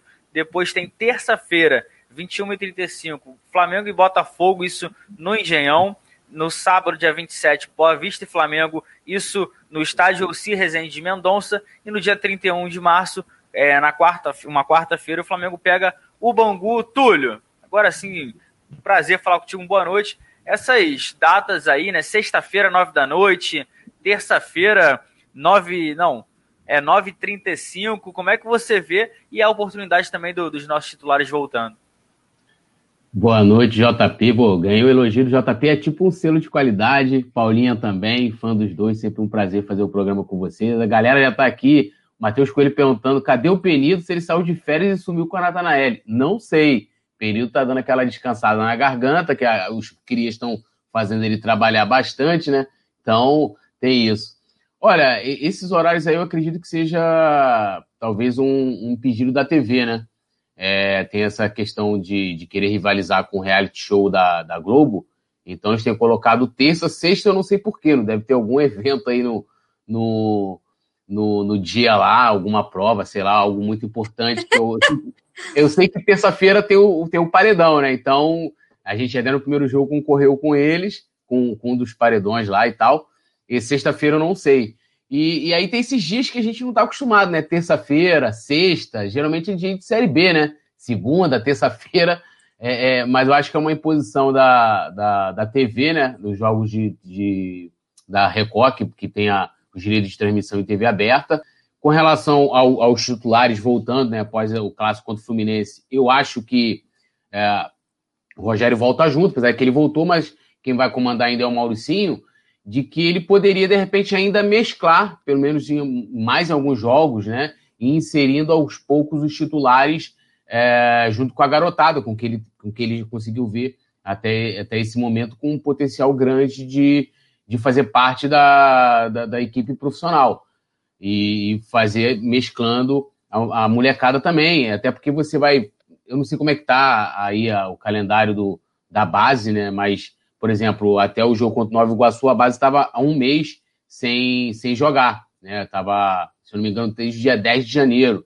Então, vai ver, estava paralisado alguma coisa. E para aproveitar até essa mescla aí, a gente vê quem pode realmente, de fato, ser aproveitado, poderia né, o Rogério fazer esse bem bolado, juntar a juventude da base com a experiência do profissional e, e ver realmente aí quem vai ser aproveitado para o restante da temporada. Pois é, a produção colocou para gente aí o calendário de março do Flamengo. De repente, o jogo de terça-feira, como você falou que é calendário de Série B, para o Botafogo já ir se acostumando, o Flamengo vai, vai dar uma moral para o Botafogo aí. Eu vou dar um giro no chat, Matheus Coelho está por aqui, Hudson mandando boa noite dele, é, o Vladimir, o Vicente Flá falando que estava off o dia todo, não sabe o que aconteceu. A gente vai atualizar. Daniel Cândido também, Janjo Matos falando, dali coluna, vamos meu, meu Mengão. É, o Rei Pelé é nosso, não, Rei Pelé não dá. A gente vai falar sobre isso. O Luiz Cláudio falando aqui, aqui. O Maracanã é e sempre será estádio jornalista Mauro Filho. Esse é um assunto que a gente vai debater daqui a pouco. E Paulinha, sobre o calendário de março aí, a gente tem que ver, porque é uma pré-temporada que a gente vai ter para o time principal. O técnico Rogério Senna antecipou a volta, ele até falou aqui, vou trazer o macho, ele disse assim, achei que deveria voltar um pouco mais cedo para organizar a parte de pré-temporada e treinamentos. Temos jogos decisivos como a Supercopa, dia 11, e depois a estreia na Libertadores. Né? Lembrando que o sorteio da Libertadores vai ser no dia 9, dia 11 tem a final da Supercopa entre Flamengo e Palmeiras, e depois já emenda aí a estreia da Libertadores. Aí nisso vai ter Campeonato Carioca, o Brasileirão vai começar, a Copa do Brasil, o Flamengo entra nas oitavas de final. Ou seja, nada de novo sobre o sol, sobre o sol. Como é que você vê essa essa situação toda e mais uma chance também para a molecada mostrar serviço a última, né? Com certeza vai ser uma loucura esse calendário, né? Assim como foi na temporada passada. A gente teve essa semana, né? Tá tendo essa semana de descanso, digamos assim, né? Que o jogo, o jogo foi sábado e agora a gente joga domingo. E aí volta quarta e sábado, terça e sexta, essa loucura desse, desse calendário que ninguém entendeu, né? É, jogo 9h35, nossa, assim. não faz... Isso, é 9h35. É, né? vai mudar o quê, né? Cinco minutos, assim, mas tudo bem. É, a gente, é para a gente se acostumar, né? Porque a, a gente. A gente a gente ficou mal acostumado de que jogos são sempre quarta e sábado, ou quarta e domingo, né? No máximo quinta. Aí agora terça e sexta. Assim, uma coisa louca que só o Campeonato Carioca nos proporciona, né? O Campeonato Carioca e suas particularidades, né? Que deixam essa competição tão, tão impressionante, né? A cada ano que passa. Se não foi se não for, se não tivermos trabalho para entender o regulamento, estamos tendo trabalho com o novo calendário, né, divulgado. Eles resolveram mudar um pouquinho a história. É, mas eu, eu sou, eu tô com Túlio, assim, eu acho que esse esse início, né, essa parte de pré-temporada, podia fazer um time alternativo, não tem a menor necessidade de colocar os titulares já para tipo o time principal já jogar, até porque os meninos também estão dando conta né, do recado. Não tem nenhum time bicho-papão no Campeonato Carioca que é, demande o time principal inteiro, né? Eu acredito que dá para ir inserir um dos atletas aos poucos, né? Vai fazendo um revezamento. Um jogo joga uma, um grupo, no outro jogo joga outro grupo, e aí vai reaproveitando quem já ele já, já vê com pretensões no profissional. É, a gente até estava debatendo isso esses dias, né, sobre Natan e Noga, né? O Natan que já tá, mas assim, a possibilidade do Noga ser mais utilizado no profissional, né, que vem vem sendo muito seguro, né? E com o Natan faz ali uma dupla muito incrível, assim, eles se completam, né, literalmente. É, acredito que, como a gente estava debatendo também, o Ramon, é, a gente deve olhar com mais bons olhos para o Ramon, né? Mais, mais oportunidades, mais possibilidades. Daí a gente tem o Muniz, que, querendo ou não, já é integrado né, ao profissional. É, eu acho que são jogadores que não, dos que não estão ainda que eu destacaria mais, assim, o Ramon e o Noga eu acho que merecem, né, mais essa oportunidade. Mas eu também iria mesclando nesse meio tempo. É, acredito, como eu falei, que não tenha necessidade nenhuma, né, da gente desgastar, digamos assim, o time e a gente sabe como funciona, ainda mais agora que vai voltar a ter um jogo atrás do outro possibilidade de lesão é uma coisa que pode acabar acontecendo, né? Então não arriscaria da gente acabar perdendo algum jogador durante o Carioca e perder para uma final de Supercopa, para um começo de Libertadores. Eu não acho que tenha nenhum tipo de necessidade da gente já entrar com o time principal e acabar correndo esse risco, né? Porque querendo ou não, todo jogo é um risco de lesão. É, é uma coisa que pode acontecer. Então também iria com o time mesclado. E tenho que botar na minha cabeça agora esse calendário novo, porque tô tão condicionada à quarta. Aí, normalmente, ontem teria sido pré-jogo, né? Aí agora só tem pré-jogo sábado. Aí vai ter pré-jogo quinta-feira. Tipo assim, mó loucura. Tem vai ter pré-jogo segunda. É, muito. É, verdade. Tá, tá falando de outros clubes, né? Como o Túlio falou, deu uma provocadinha no rival. É muito estranho, né? A gente vai ter que se condicionar, né? A aprender a lidar com, com essas novas datas. Mas no mais, eu acho que é isso. Manter o time, o time alternativo e colocando os, os titulares aos poucos e assim, em menos tempo também não tem necessidade de deixar um, um cara do time principal jogando 90 minutos. Então eu acho que é mais bom senso mesmo, sabe? Feeling do Rogério de entender as necessidades e realmente usar isso como pré-temporada. Joga só um tempo, não tem necessidade de jogar os dois, sabe? Você não vai botar um Gabigol para jogar os dois tempos contra um Rezende. Não tem necessidade. Então, assim, bota para jogar só metade, sabe? Para ir adaptando aos poucos, né? Desse, dessa voltinha de férias. E eu acho que é por aí. Então, Túlio, é, essa era uma coisa que eu também queria saber de você. É, porque aqui, a gente está aí vendo na, como a produção está colocando a reapresentação dos profissionais no dia 15 e logo depois, na sexta-feira, na mesma semana, tem um jogo contra o Resende. Foi o que a Paulinha falou. Eu acredito também que deva ser dessa forma, de não colocar todo mundo, mas é uma coisa que, se a gente for parar para pensar, o Flamengo já teria. está substituindo aqueles jogos treinos que sempre fazia na, na, no Ninho do Urubu, às vezes ano, é, no ano passado fez contra o ano retrasado fez contra o Madureira na Gávea.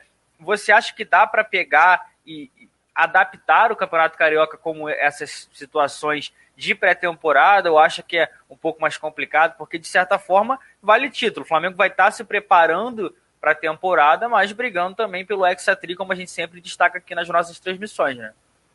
É, sempre tem aquele, aquele ditado, né? Jogo, jogo, jogo é jogo, treino é treino, porque é sempre a diferença, né? Apesar de você, vai, você faz um jogo treino, aí você não tem número de substituições, você pode alterar quantos jogadores quiserem, a velocidade é outra, os caras é, é, não dão aquelas entradas mais duras ali. E no jogo, né, por exemplo, pô, o Resende, por exemplo, que é o, a primeira equipe que a gente vai enfrentar após a apresentação dos profissionais. Pô, imagina os caras ganharem do Flamengo. Então, tem até um, um ímpeto a mais contra, contra, contra a gente. E, e o que eu vejo, acho que, é, como a Paulinha colocou muito bem, dá para fazer uma preparação. A minha opinião, acho que a, a, grande prioridade do Flamengo nesse primeiro semestre tem que ser a Libertadores. O Flamengo deve, deve se preparar é, pensando nessa competição, né? Então, é, por exemplo, pô, você imagina, eu vou, vou voltar aqui a 2014, né? Acho que todo rubro-negro levava esse mesmo debate que a gente está fazendo aqui. Pô, e aí? A gente se prepara para o Carioca, a gente se prepara para Libertadores, não sei o quê, Hernani brocador em alta. Aí chegou no jogo do Carioca, o Hernani lesionou as costas, se não me engano. E aí ficou um tempão né, sem, sem jogar é, desfalcando o Flamengo na, na, principal competição, naquela que realmente mais importava para a gente, e a gente está aí é, suscetível a acontecer com qualquer jogador. Sendo que também não dá para, ah, beleza, os caras vão representar, também que tem uma questão contratual, né, que pelo regulamento tem que. eu acho isso um absurdo, né, você.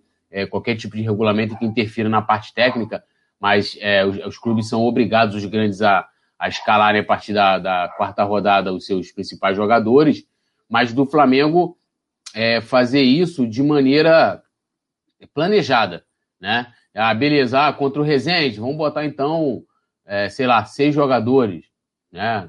Seis, e aí, ou cinco, né? Que aí você pode substituir com as cinco alterações que você tem. E aí você, no, contra o Botafogo, você já de repente coloca um número maior de jogadores, já que é um clássico, por mais que o Botafogo esteja na segunda divisão.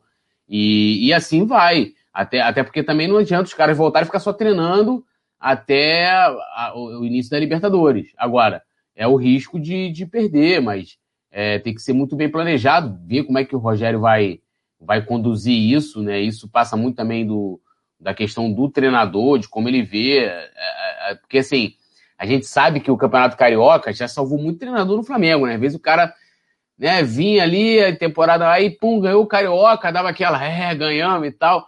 E o cara ganhava um sopro a mais, né? Então ele via aquilo como tábua de, de salvação. E a gente pode pegar, por exemplo, o Luxemburgo, né? Que aí ele veio para salvar o Flamengo de rebaixamento, salvou, o Flamengo não demitiu ele em 2015, continuou e, e, e viu o Campeonato Carioca como uma grande tábua de salvação e depois acabou até se ferrando, porque em 2015 a entrou no limbo contra o Vasco é, danado, né?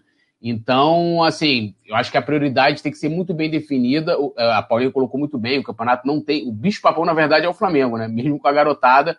Então você pode mesclar isso, é, por mais que você não tenha força máxima, e também se preparando para a principal competição, que, na minha opinião, é a Libertadores e não o Campeonato Carioca, não tirando a sua importância, claro. Então, Túlio, eu vou, eu vou falar com o chat, eu vou botar mais uma pimenta nessa roda aí, só para o pessoal que está chegando. Urubu Rei, Matheus Coelho, Natanael Lima, o Garrett Bale tá por aqui também, ó, tá vendo tudo, que, todo, que até isso? o jogador do Tottenham, filho, tá estamos, estamos inter... Como é que é, como é que é a pronúncia? Fazer de novo. Garrett Bale. Que isso, rapaz, tá, tá tirando hora, pô. Tá Marcelo, Marcelo Cavalcante, James Leopold também tá por aqui. Aí, eu acho que a produção te colocou em destaque pra você mandar de novo o Garrett Bale. Garrett Bale. Ah, que isso. Tá você doido. vê a elasticidade, que esse nem é o só. O galês do Tottenham, camisa número 9. O cara entende, não perde no futebol.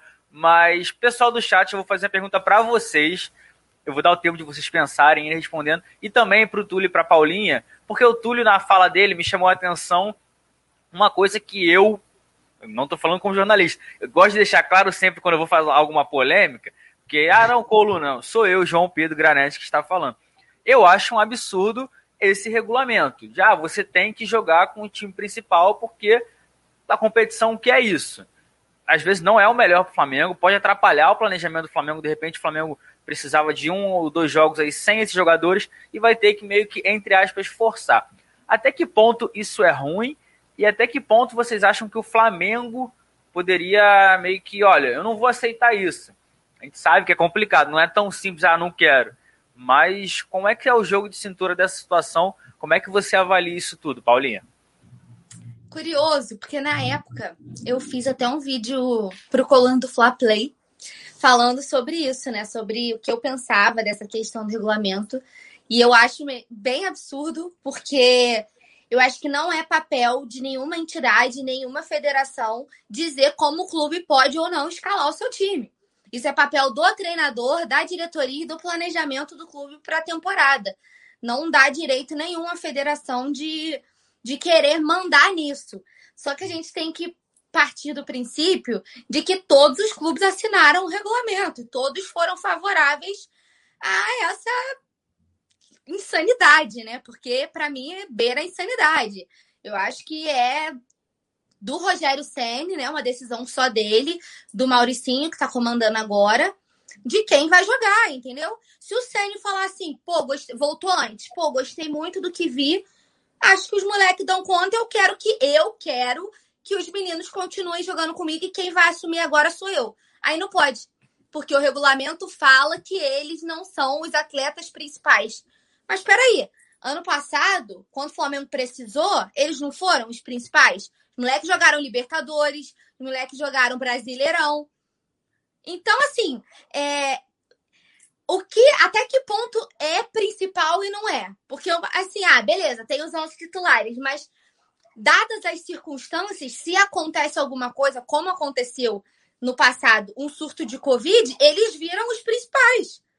Entendeu? Então, até que ponto a federação julga quem é principal e quem não é?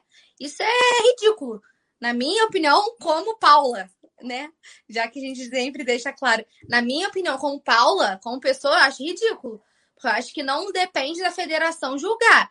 Mas os clubes deveriam ter ido contra isso quando o regulamento foi feito. Batido pé lá atrás. Pô, olha, eu não sou a favor, não vou assinar. Desse jeito eu não vou assinar.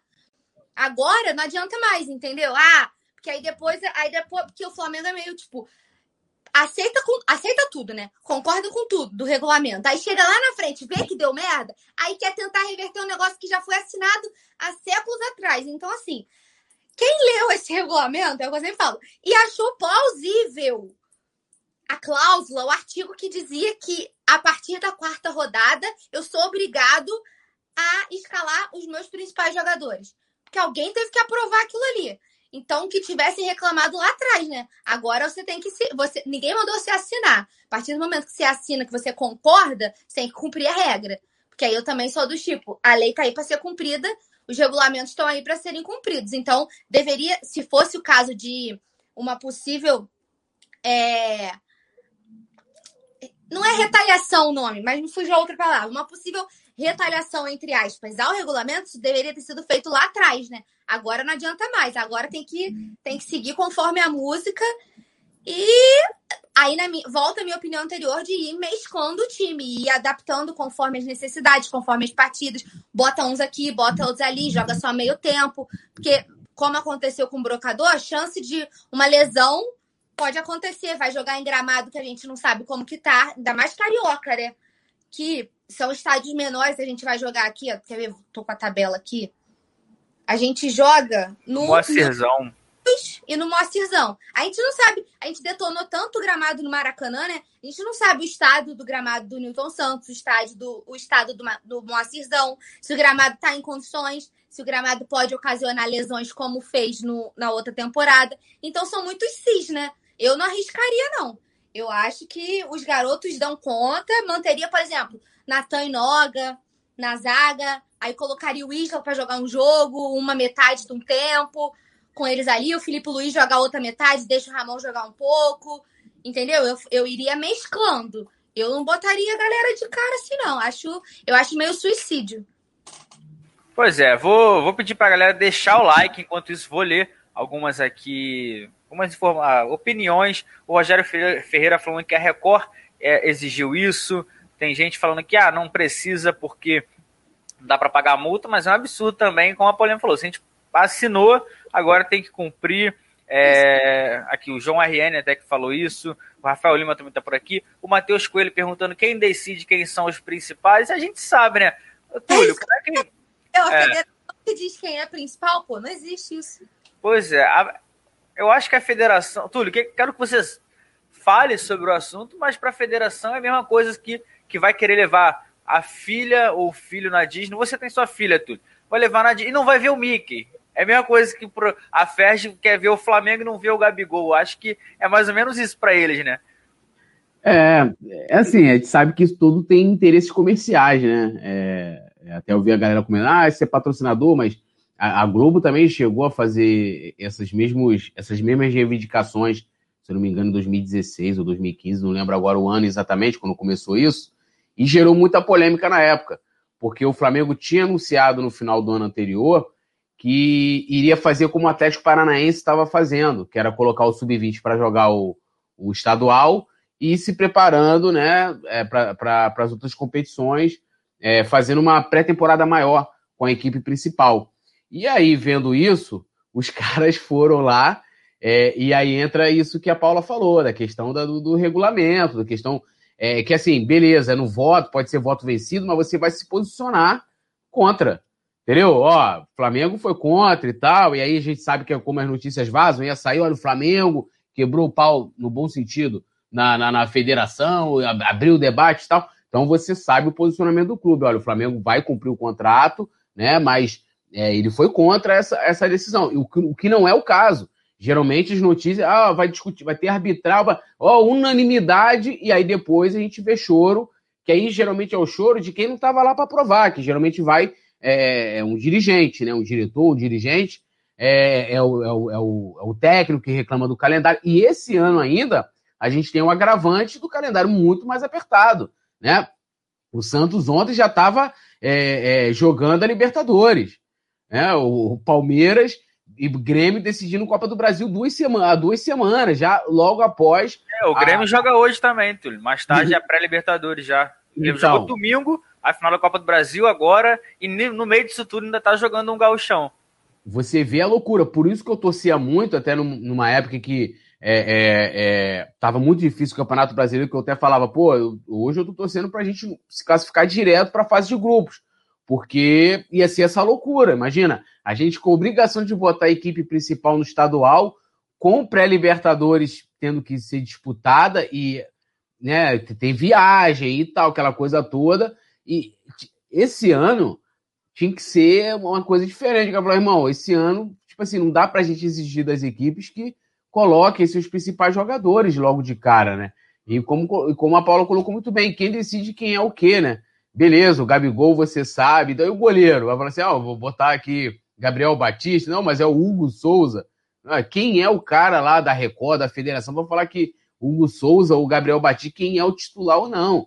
É, é, são os absurdos que não levam. É por isso que eu falo que o atleta, é, é lógico que a gente tem que cobrar, os caras ganham bem. Tá? Os caras ficam ali. É, eu sempre gosto de fazer essa comparação, como naquela época, aquelas, aquela, aquelas, aqueles gladiadores romanos em que eles eram colocados lá no Coliseu os caras, é, eles faziam entretenimento lá do, dos barões, né, dos reis e tal, papapá, aquela coisa toda, os imperadores de Roma, é, e se degladiavam, né, quem assistiu é, Ben-Hur, por exemplo, via, os caras estavam lá, tinha que lutar pelo, por a festa dos imperadores, os jogadores são isso, pô. Os caras jogam com Covid, com surto e tal, né? É, é, é, aí tem calendário, tem que, jogar, tem que botar os caras para jogar, tem que esgotar o máximo do ser humano, que eles também são seres humanos também, não são máquinas, né? Para o entretenimento, porque pô, você tem que mostrar o patrocinador, você, você tem que ter, assistir um futebol de qualidade, mas eles não, não pensam nisso, falam assim, pô, vamos aqui diminuir as datas. Eu não falo só do estadual, para gente, a gente evitar esses problemas, por exemplo, de, de convocações, né? Você iguala lá, você para nas datas FIFA e a gente sabe que dá. Eu lembro que quando, quando eu, eu, eu, eu critiquei o clube, né? Porque o Flamengo não se posicionava quando estava aquela maratona de jogos, a gente jogando até com intervalo de menos de 48 horas. Né, mas é, é, não tem data, não sei o quê, que bababá. Aí teve o lance de, de, de jogar ou não contra o Palmeiras. Não, não tem. Teve data. Isso teve que eu ia falar, data. arrumaram data para os outros clubes, né? Deram Sim, pô. data. O, Sim, Flamengo, mas... o Flamengo ficou, acho que se não me engano, cinco ou seis semanas com semana livre, porque, Sim, mas porque a gente não queria ser eliminado das competições. Sim, mas, mas tinha. Quando, por exemplo, vou usar o exemplo aqui da Libertadores, aquele jogo contra o Barcelona, quando, é, contra o Del Valle lá. Quando, desculpa, quando o Barcelona jogou contra o Del Valle depois que viu o surto. Venceu o Barcelona, que chegou a ser ameaçado de parar, não sei o quê, bababá, aquela coisa toda. Só não, tem que jogar porque não tem data. Que não sei, claro que tem data. Entendeu? Então, assim, não tem a vontade de fazer, porque não há um interesse político, sei lá, financeiro, não sei, de fazer. E aí quem perde, quem perde é todo mundo, cara. O clube perde, a gente perde, a própria imprensa, né? Porque na hora, pô, imagina você ter que analisar a final da Copa do Brasil, a bocha que foi o jogo, né? o jogo foi uma a draga, né? Os dois final, jogos, foi uma final os dois assim, horrorosa. Muito ruins, né? De querendo desmerecer o título do Palmeiras, não. Ganhou, parabéns, show de bola é, é a qualidade mesmo do jogo, porque assim, não tem como você cobrar a qualidade. É isso que a Paula falou, você vai lá para uma cisão, vai pro no, campo, como é que tá o campo, como é que. Então, assim, cara, só quem perde é quem é, é o torcedor também, que tá ali para assistir, e os jogadores vão sendo, ó. Mas vê que é aquilo, não falam nada, ficam quietos, também não se posicionam. Hoje, que tem grande liberdade para se, se posicionar, vários meios de se posicionar, ficam quietos também, sofrem. Aí os dirigentes fazem o que querem. O, os jogadores viram ventrílocos nas mãos dos dirigentes, mas também por conveniência deles. Não adianta a gente ficar aqui também, pô, o jogador não sei o quê. Eles não falam nada. Pois é, vou dar mais um giro no chat, rapaziada. Se inscreva no canal, deixa o like aí, todo mundo. A gente está aí quase com 500. Ou dá para melhorar muito isso aí.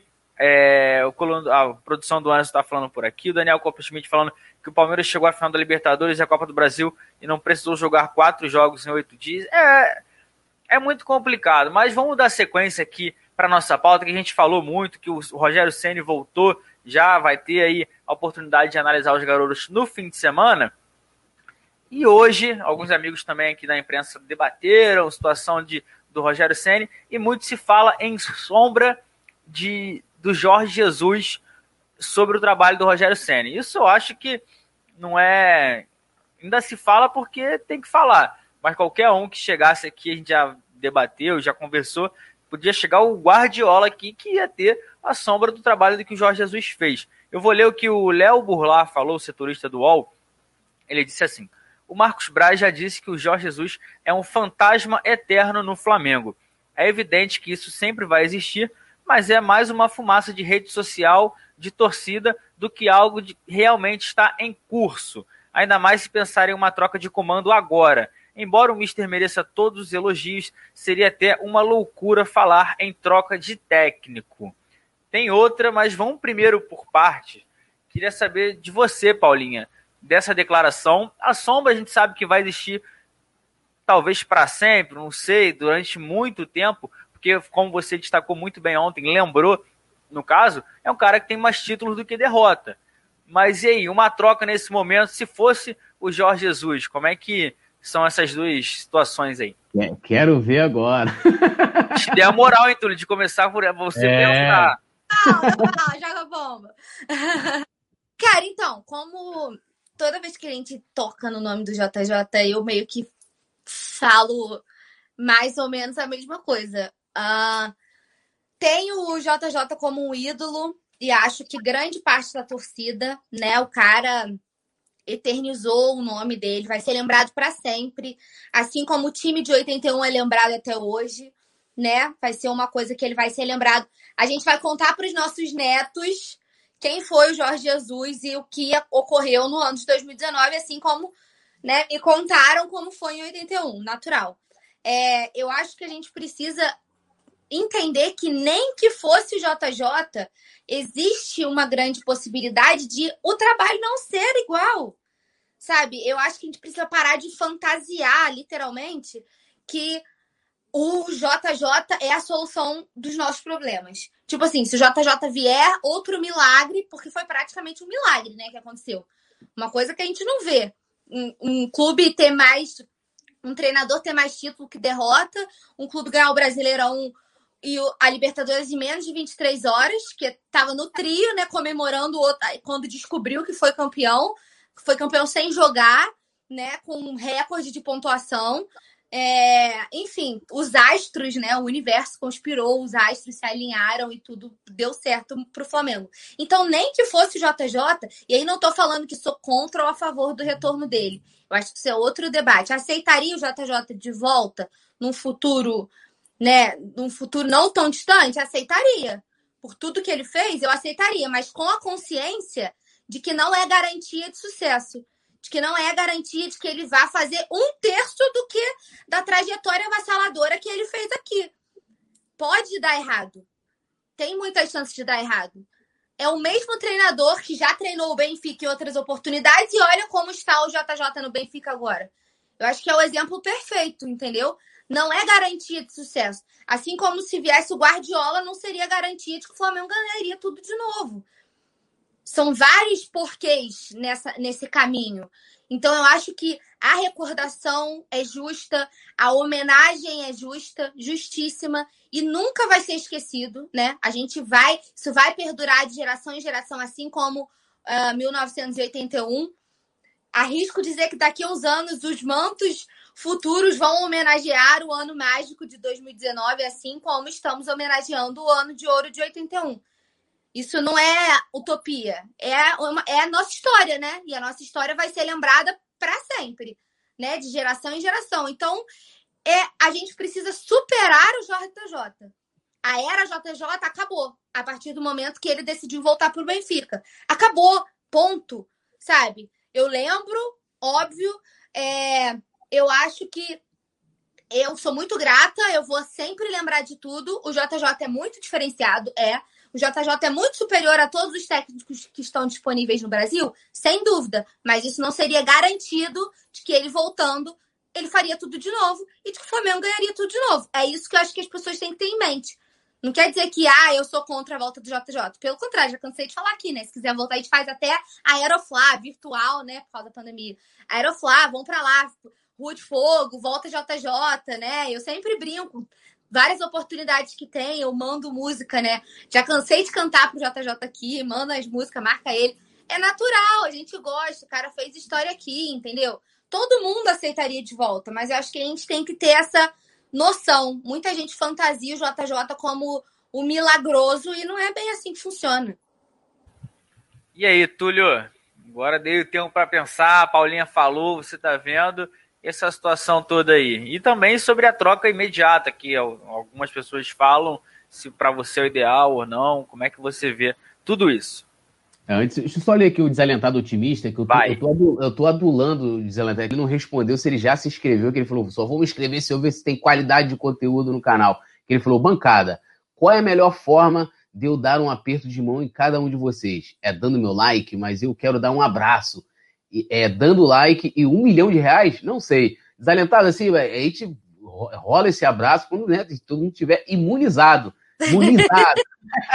Até a produção respondeu aí, mas eu quero saber, desalentado, se você já se inscreveu aqui. Bom, vamos lá. É, eu acho o seguinte: se, se é, é a gente está falando de coisas subjetivas, né? É, se tiver Flamengo procurando um treinador, Jesus estiver disponível no mercado, pô, claro que ele é o cara para vir, né? Com todas essas ponderações que a Paula colocou, né? De que pode não ser a mesma coisa de 2019, etc, etc, etc. É um novo trabalho. Ponto. Hoje, tendo é, o Rogério, né? Que, que eu acho que até nesse, nesse podcast aí do Léo, né, que é do UOL, que, que ele, eles comentam também sobre isso, de que o Rogério, mesmo com o título, ainda não caiu nas graças da torcida do Flamengo, mas eu acho que ele já se marcou na história, de certa forma. Podem. É, eu, eu não consigo ver o Rogério como ídolo do É até meio estranho isso, é ainda muito estranho, assim, como torcedor, falando como. Ainda é muito estranho, porque o Rogério, se me acostumei ver o Rogério de São Paulo. Admirava o profissional é, é, é e tal. É, mas assim, ainda é, é muito esquisito. Assim, sei lá então, acho que mas a gente tem que respeitar o profissional, eu já falei isso aqui.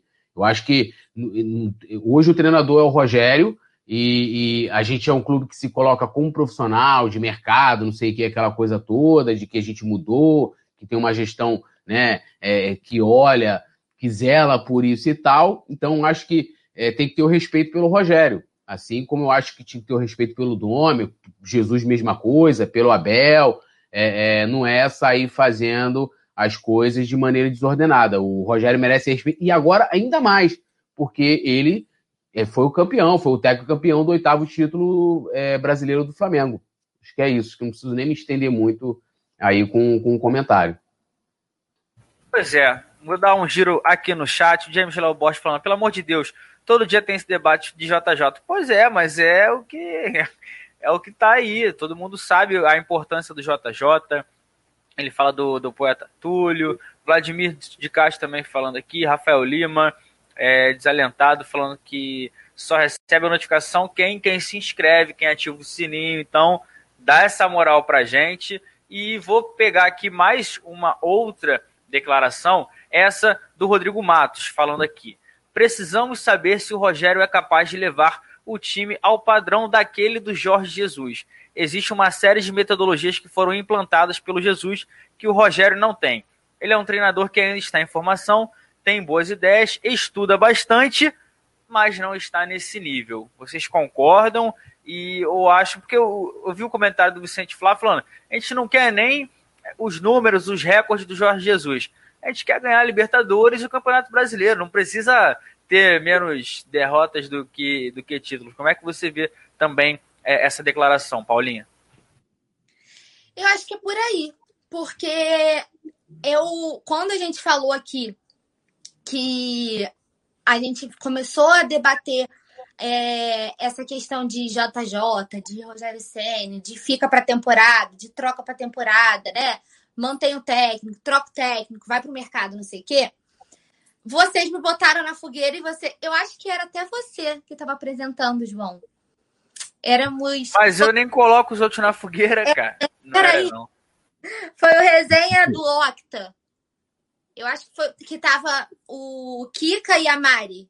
Foi você que apresentou. Foi, fui eu, fui eu, fui eu. Aí você perguntou para mim, Paula, sem fugir, você fica Rogério ou fora Rogério? Aí vocês me fez responder.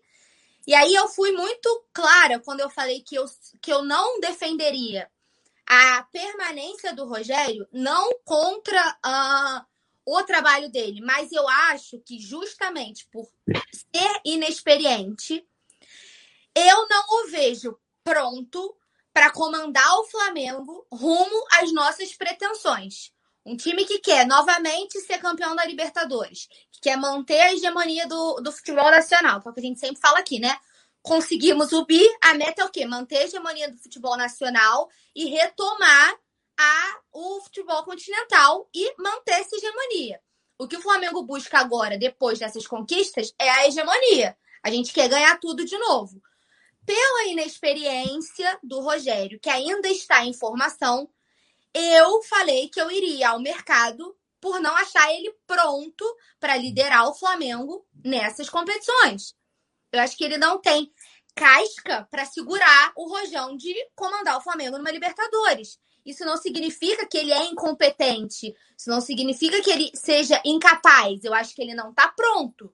É um caminho, que é uma aposta, né? Assim como seria uma aposta se a gente trouxesse o Leonardo Jardim e poderia não dar certo. Assim como Jesus veio e poderia não dar certo. Como o Domi não deu certo.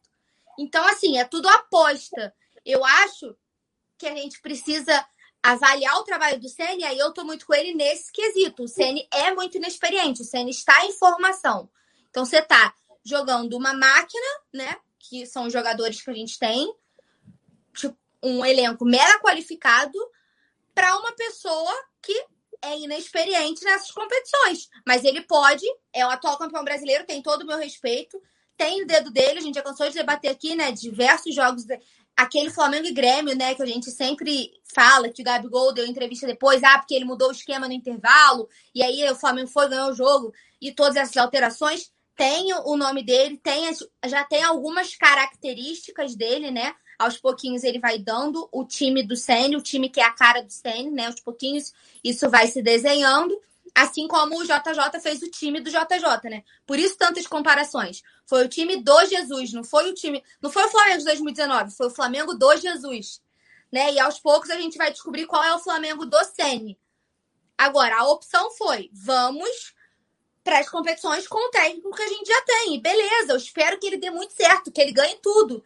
Só que eu acho que ele vai ganhar experiência fazendo sabe? É tipo assim, ninguém nunca vai saber se você não tentar, né? É meio. Tem esse pormenor, né? Igual um estagiário. O cara nunca vai se tornar um profissional qualificado se ele não passar pelo estágio, pelas etapas.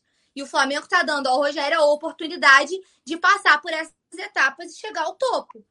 É uma aposta. Espero muito que dê certo. Só acho que ele não está pronto, entende? Não é que seja contra o trabalho dele. Eu acho que ele não está pronto, mas ele está aí e agora ele tem a missão de levar o Flamengo rumo aos títulos que a gente quer alcançar. E aí ele vai desenvolvendo junto com a equipe, né? É um, vai ser um crescimento mútuo, todo mundo vai crescer junto. E aí, Túlio? Foi o Rodrigo Matos, né, que falou. Isso. A primeira foi o Léo Burlai e essa foi o Rodrigo Matos no podcast lá do UOL. É, eu sou fãzão do Rodrigo Matos, né? Inclusive tem até o livro dele. É, mas assim, eu, eu, discordo dele quando, quando ele coloca a referência como Jesus. Por que, que tem que ser o, o Jesus? Né? Por que, que o Rogério tem que fazer um trabalho igual ou, ou, melhor do que o Jesus? Ele não pode. Por exemplo, o Rogério pode, pode ter, já tem, inclusive, né? É, ele conquistou o brasileiro tendo mais derrotas do que o Jesus. Lógico, não ganhou Libertadores e tal, mas né, alcançou o resultado, vamos dizer assim. É possível também que ele, que ele, de certa forma, ele com números é, inferiores ao do Jesus conquiste a Libertadores do Brasileiro pelo time que a gente tem? Pode, né? Futebol é, cara, quem imaginaria aí que o Palmeiras contrataria um técnico? Não dá para nem para brincar, eu vi o Mauro César falando sobre isso, para comparar o futebol que o Jesus fazia, o Flamengo jogar, com o que o Abel Ferreira faz o Palmeiras. Mas ninguém imaginaria que o cara ia chegar lá e ganhar os títulos que ganhou, né? No mesmo ano, Copa do Brasil, Libertadores e tal, aquela coisa toda, dois, dois campeonatos de mata-mata, né? Então, eu acho que é, eu acho que já quando começa daí, e aí entra a questão de tipo, o torcedor já entra nesse imaginário de que, pô, tem que ser igual ou, ou melhor do que o Jesus, jogar, e já prospecta também até mesmo a, a, a performance da, da, equipe, né, a atuação da equipe nos jogos, como Jesus fazia. E não vai, eu acho que dificilmente vai ter, cara.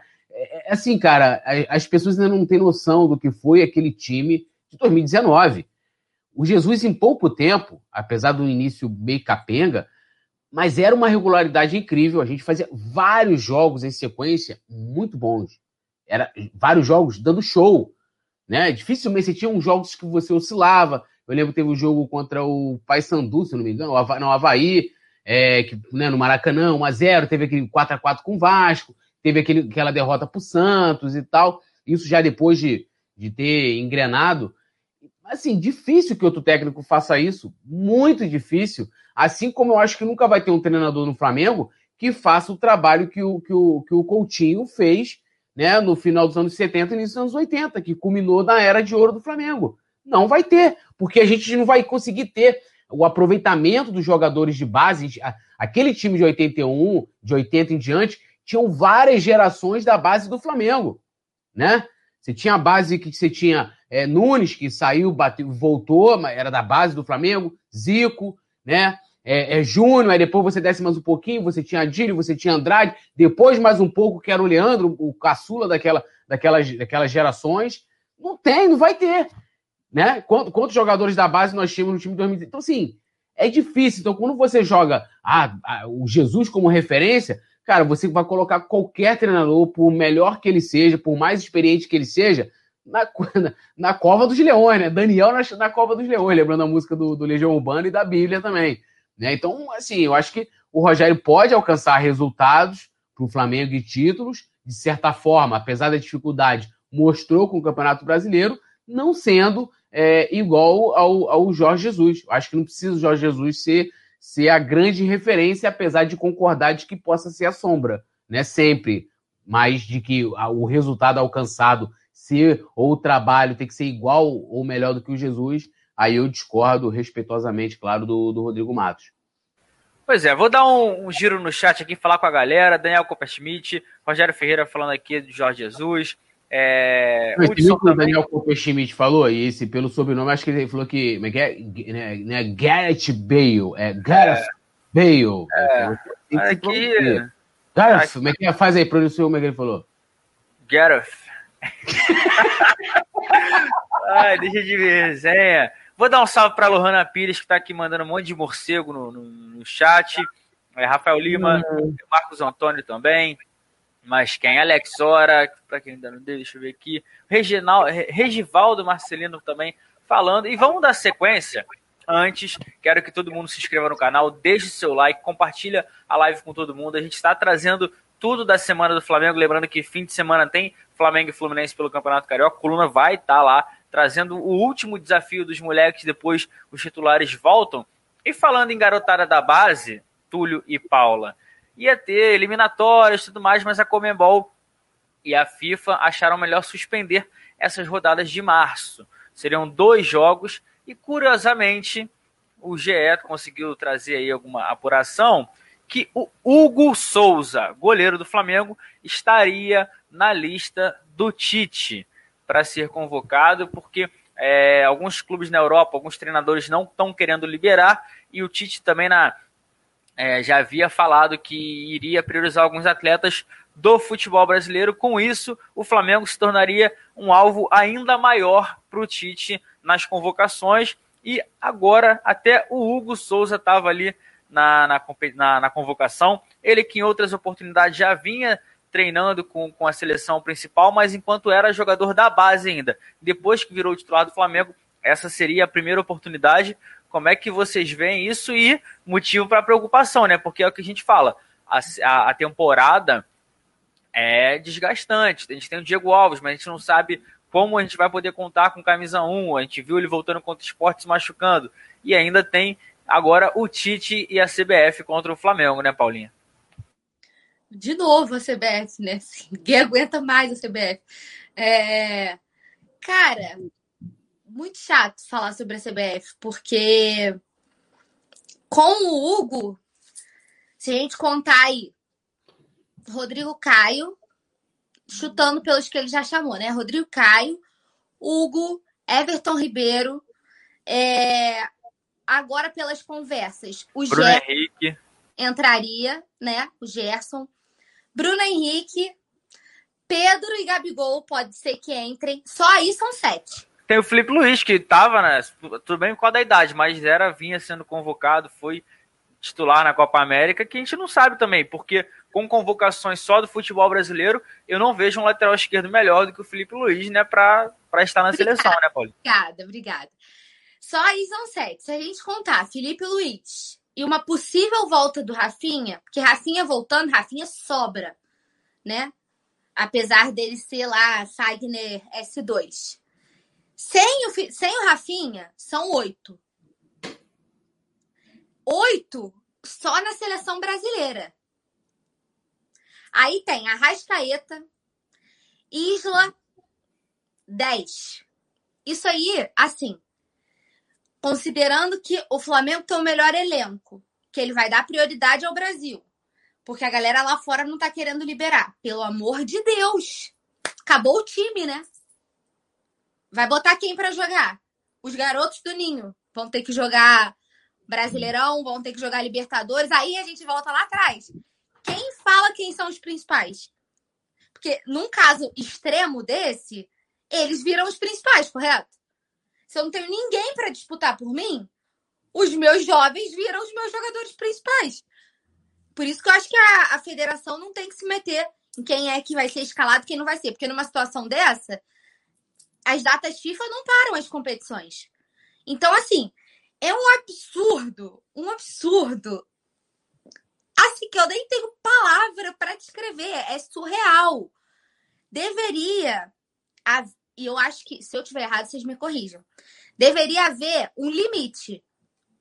Só podem ser convocados tantos atletas por equipe.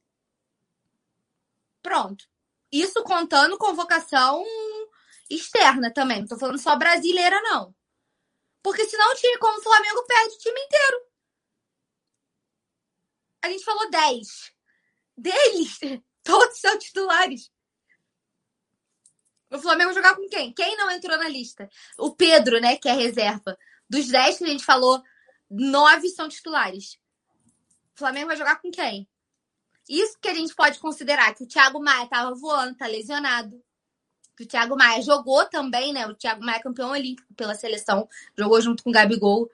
Tava voando, né? Porque foi um infortúnio a lesão. Mas se você parar pra olhar, o Flamengo fica sem time, não tem? Vai jogar com quem?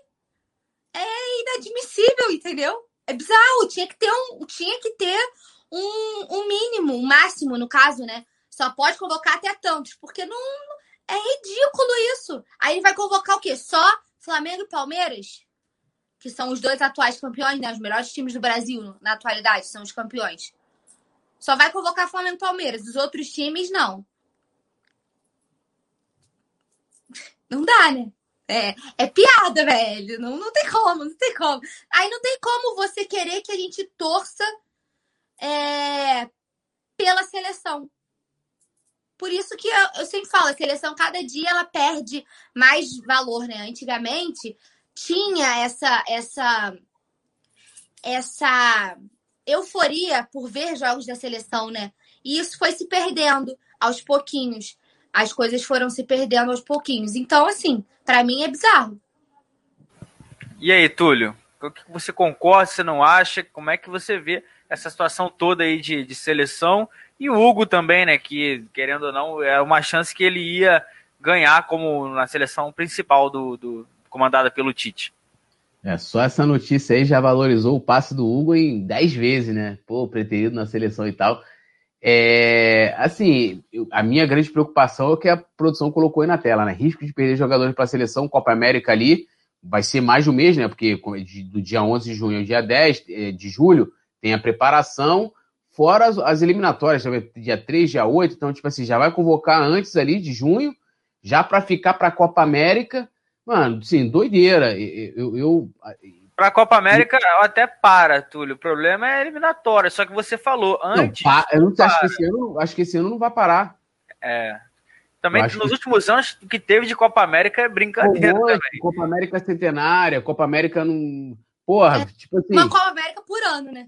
É, uma Copa América por ano. E, e, e, aí entra aquela questão que eu estava falando no início do, do, calendário, né, cara? Assim, era o momento da gente. Por, por, tem times na Europa que tem lá seu, seu, seu time inteiro lá convocado, porque os caras têm jogadores do mundo inteiro. E a gente ainda tem jogadores do Chile, jogadores do Uruguai, né? Não é, não é nem só a CBF, né? E, então, assim, é um problema que, cara, assim, o que, que, que se faz nisso aí? Né? E aí eu, é, assim, não discordando da Paulinha, mas só contextualizando, a culpa não é nem da seleção em si, é desses dirigentes, né? Que aí cabe os nossos também, porque eles não reclamam, sabe? O, o Landim, por exemplo, na Copa América, que até o Felipe Luiz estava, dando jogar no Flamengo, aí rolou aquela coisa de ter a camisa e tal, o Landim foi chefe de delegação da, da seleção, né? Tava lá com o caboclo lá, que o caboclo revelou a ele, ó, oh, tenho vontade, eu sonho com você, a volta do público, morrendo aí 2 mil pessoas aí, como tá agora. Mas o cara tá sonhando voltar ao público, mas não sonha em, em acabar com essas bizarrices, né? E o Landim não fala nada, entendeu? Porque, assim, é, entra igual aquela, aquele lance de, de política, né? Em que fica a galera brigando com a outra, mas eles estão lá. Eles estão lá, eles se dão bem, cara. Eles se conversam, eles, eles divergem, né, em coisas específicas, mas eles conversam, eles, eles trocam ideias, eles se relacionam entre eles, e é isso.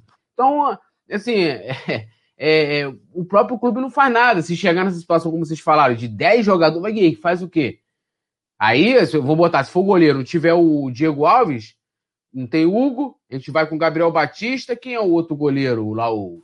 O, o César tá machucado, né? É, o Acabou César de operar, fica mais. Vai ter que... caso, eu acho que entra o João Fernando na lista de, de suspensão. ah, então, assim, aí. Cara, assim, é loucura, é loucura. Ô, é, é algo desumano é desumano. Sobre, sobre o que você falou, a gente também quis acompanhar bastante do Landim por lá. Você acha que a participação dele como, é, como chefe de delegação mudou alguma coisa para o Flamengo nos bastidores? O Flamengo, você vê um Flamengo mais forte ou não? Foi ali, fez ali, deu uma camisa, teve até o Daniel Alves tirando foto, Felipe Luiz, o, o Paquetá, mas de fato, o que, que rendeu para o Flamengo a participação do Landim nessa Copa América?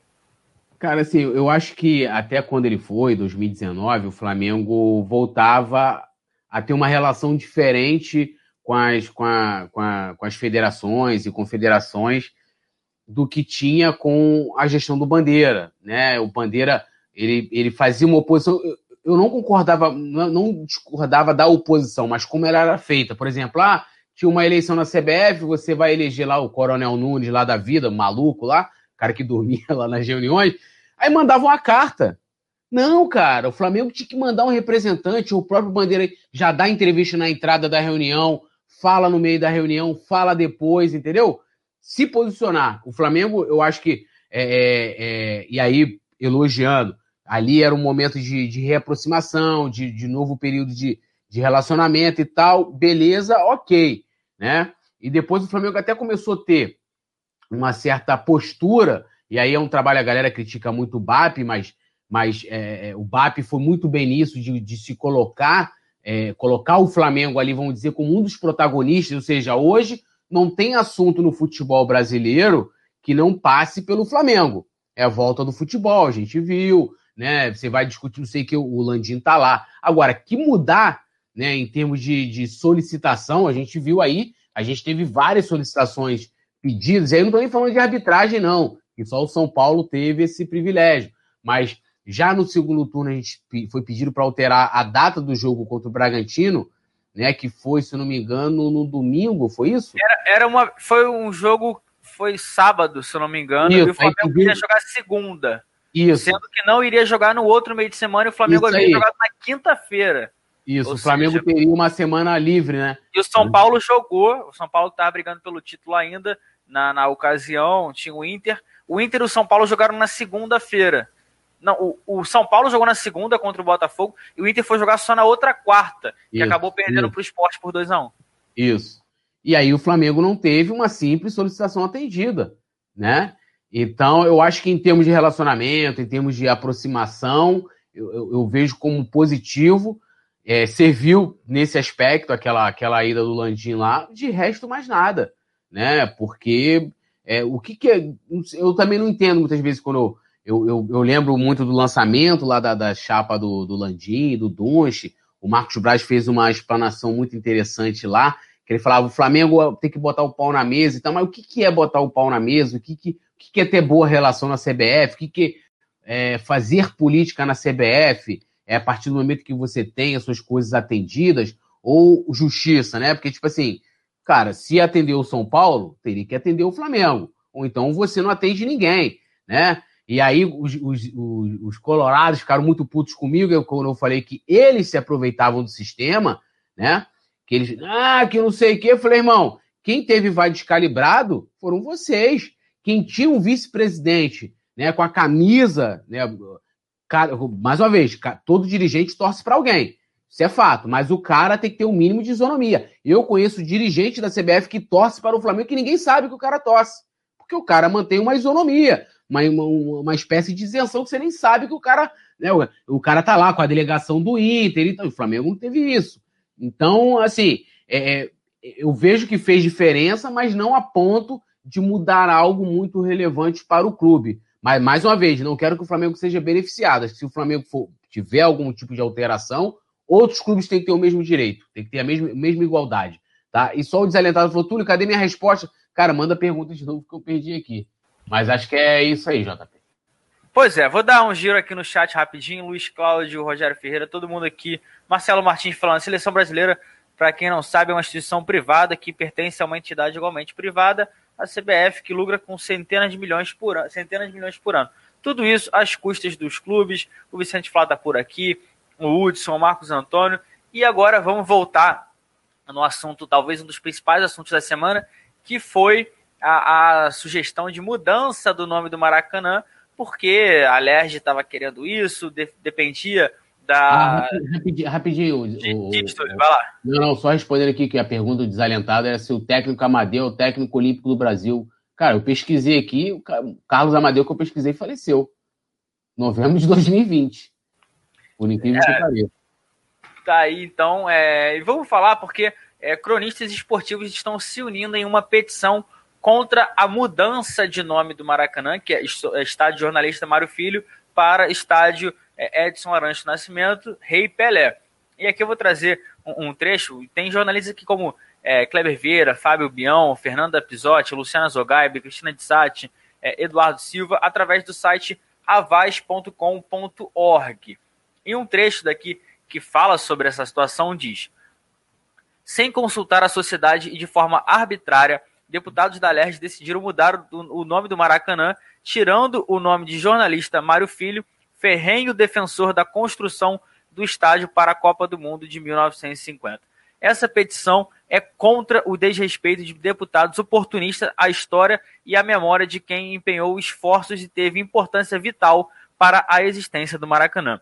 Já que alguns se posicionaram em redes sociais, mas não fizeram nada de prático, vamos levar à frente nossa manifestação de repúdio a essa ideia esdrúxula. Assine e diga não à mudança é, de nome do Maracanã. Paulinha, é, pessoal nas redes sociais não gostou, todo mundo já é, expressando a opinião. Daqui a pouco o Túlio também fez um texto, ele vai falar sobre isso, mas é aquilo, né? Pessoa, eu não vi ninguém que chegou e falou, pô, essa ideia gostei, é boa.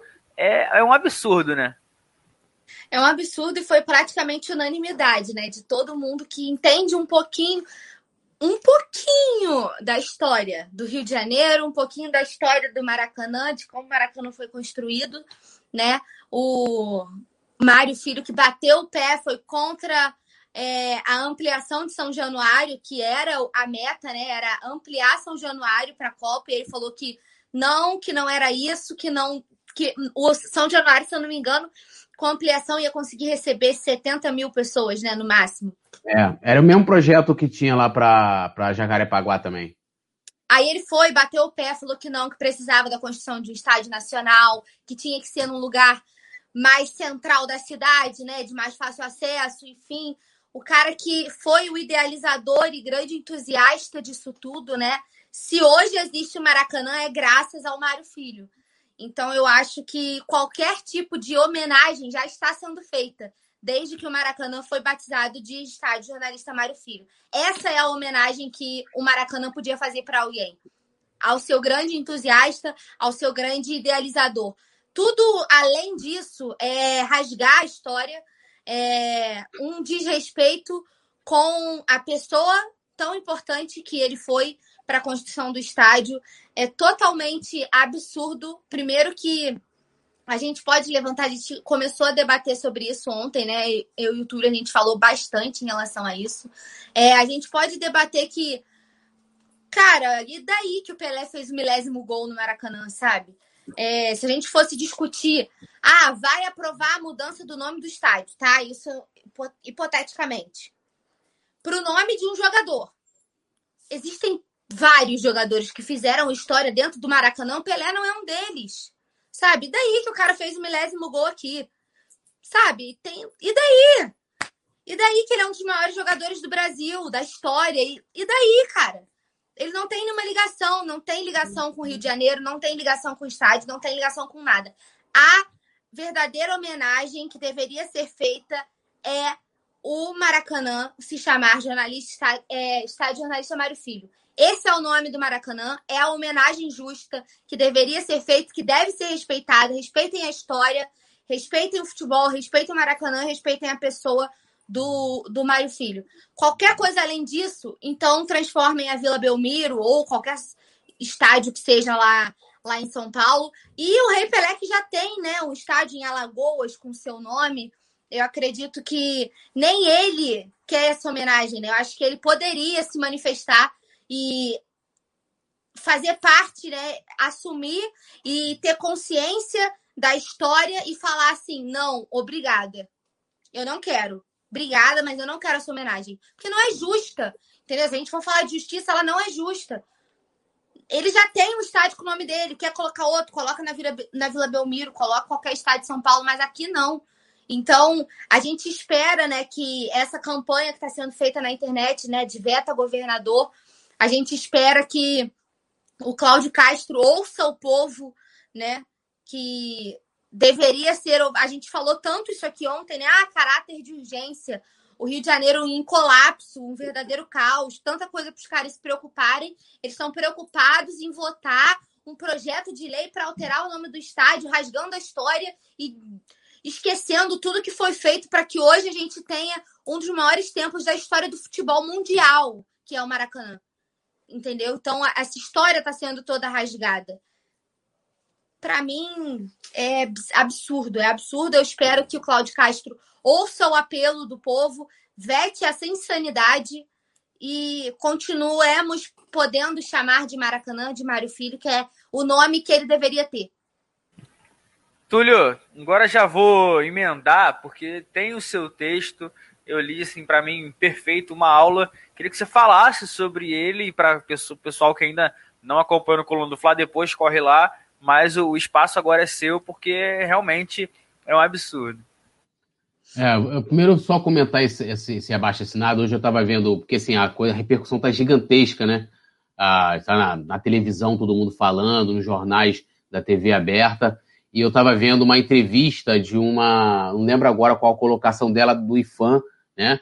Que é o que cuida aí do, do, do patrimônio histórico, essa coisa toda, e ela disse o seguinte: que o Maracanã ele é um patrimônio tombado nacional, não só do Rio de Janeiro, ou do, do município, do estado, nacional, e que isso inclui o seu nome.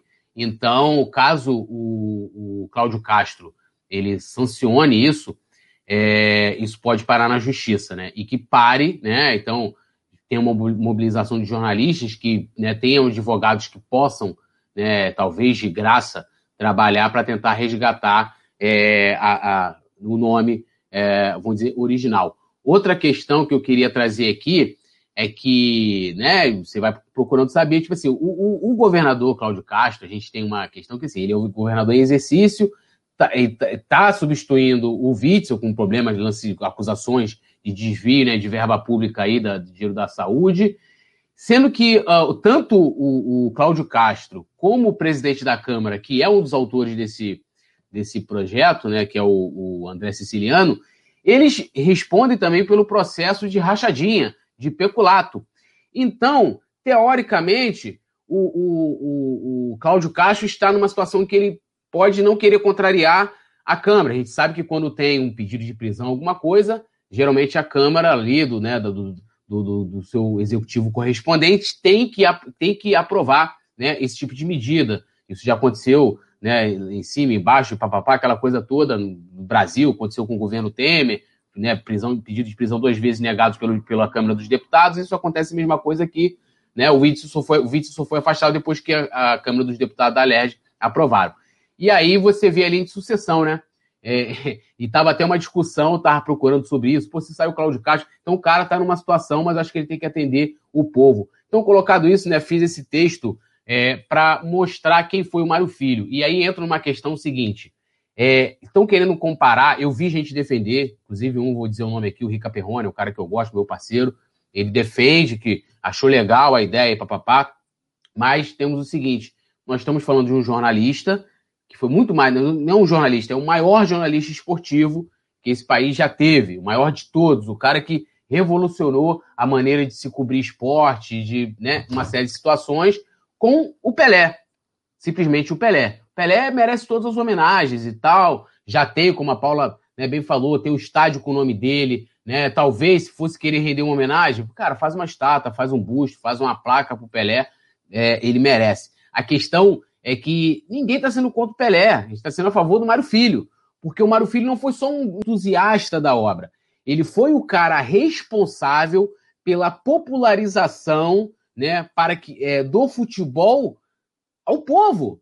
Ele fez levar isso. Antigamente, é, isso está lá no meu texto, ele comprou o Jornal dos Esportes, lá do, do, do, do Marinho, em 36, que culmina justamente, e aí eu vou fazer aqui a sugestão, me estendendo um pouquinho rapidinho. Primeiro, ó, leia isso aqui, ó, História de Flamengo, que é do Mário Filho.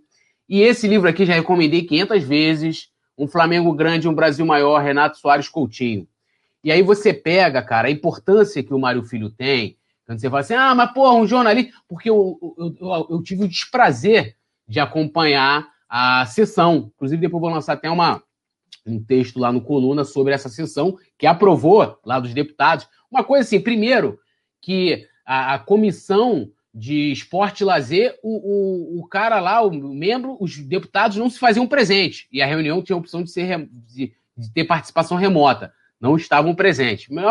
Uma bajulação, puxa-saquismo, né? Bebeta, a galera toda lá. Teve um deputado que falou contra, um deputado falou contra, somente, né? E a coisa foi tocada lá para Aí o Luiz Paulo, deputado do Podemos, não, porque, pô, ah, falam muito aí do esforço. Foi esse. Eu vou colocar depois os vídeos, eu recortei, fiz todo esse trabalho. Recortei os vídeos de cada fala de cada deputado. E o Luiz Paulo, não, tem aí, ó, ó, ele brigou lá pelo estádio, mas quem fez o futebol foram os jogadores. Não sabe nada de história, Luiz Paulo, irmão. Sabe nada. O futebol era um esporte de elite. Até temos Mário Filho no Jornal dos Esportes. E aí, né, é, é, eu vou ler aqui um trecho desse livro que ele fala o seguinte aqui. As principais ações de marketing do Flamengo contaram com a parceria e divulgação do Jornal dos Esportes.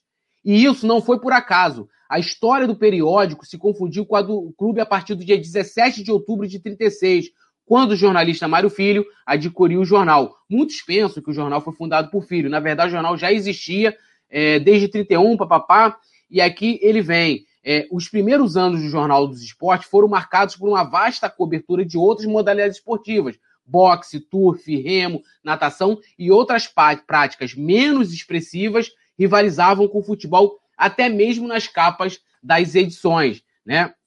Então, assim, aqui já mostra, né, é, é, tipo, o cara foi importantíssimo, né?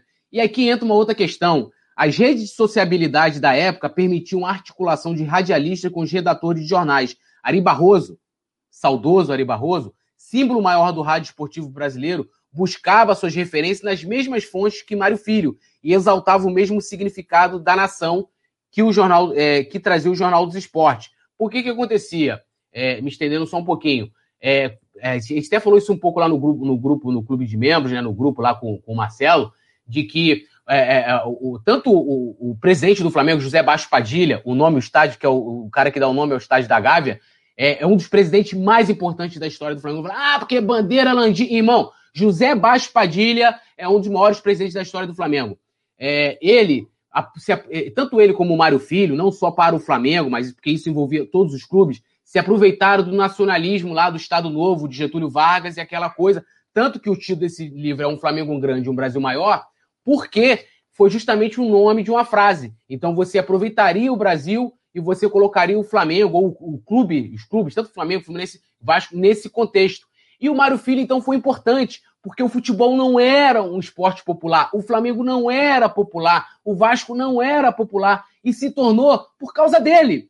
Então, para vocês terem noção, cara, para vocês terem noção, o pobre não frequentava. Tem aquelas fotos da antiga, as mulheres com lencinho, os caras de terno. Pobre não frequentava estádio de futebol.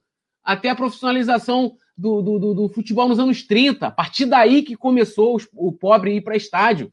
Isso se deve a Mário Filho, ao Jornal dos Esportes, a, a lá, aos, aos, aos torneios que ele criava, né, pra, das frases aqui, ó. Vou ler aqui, ó.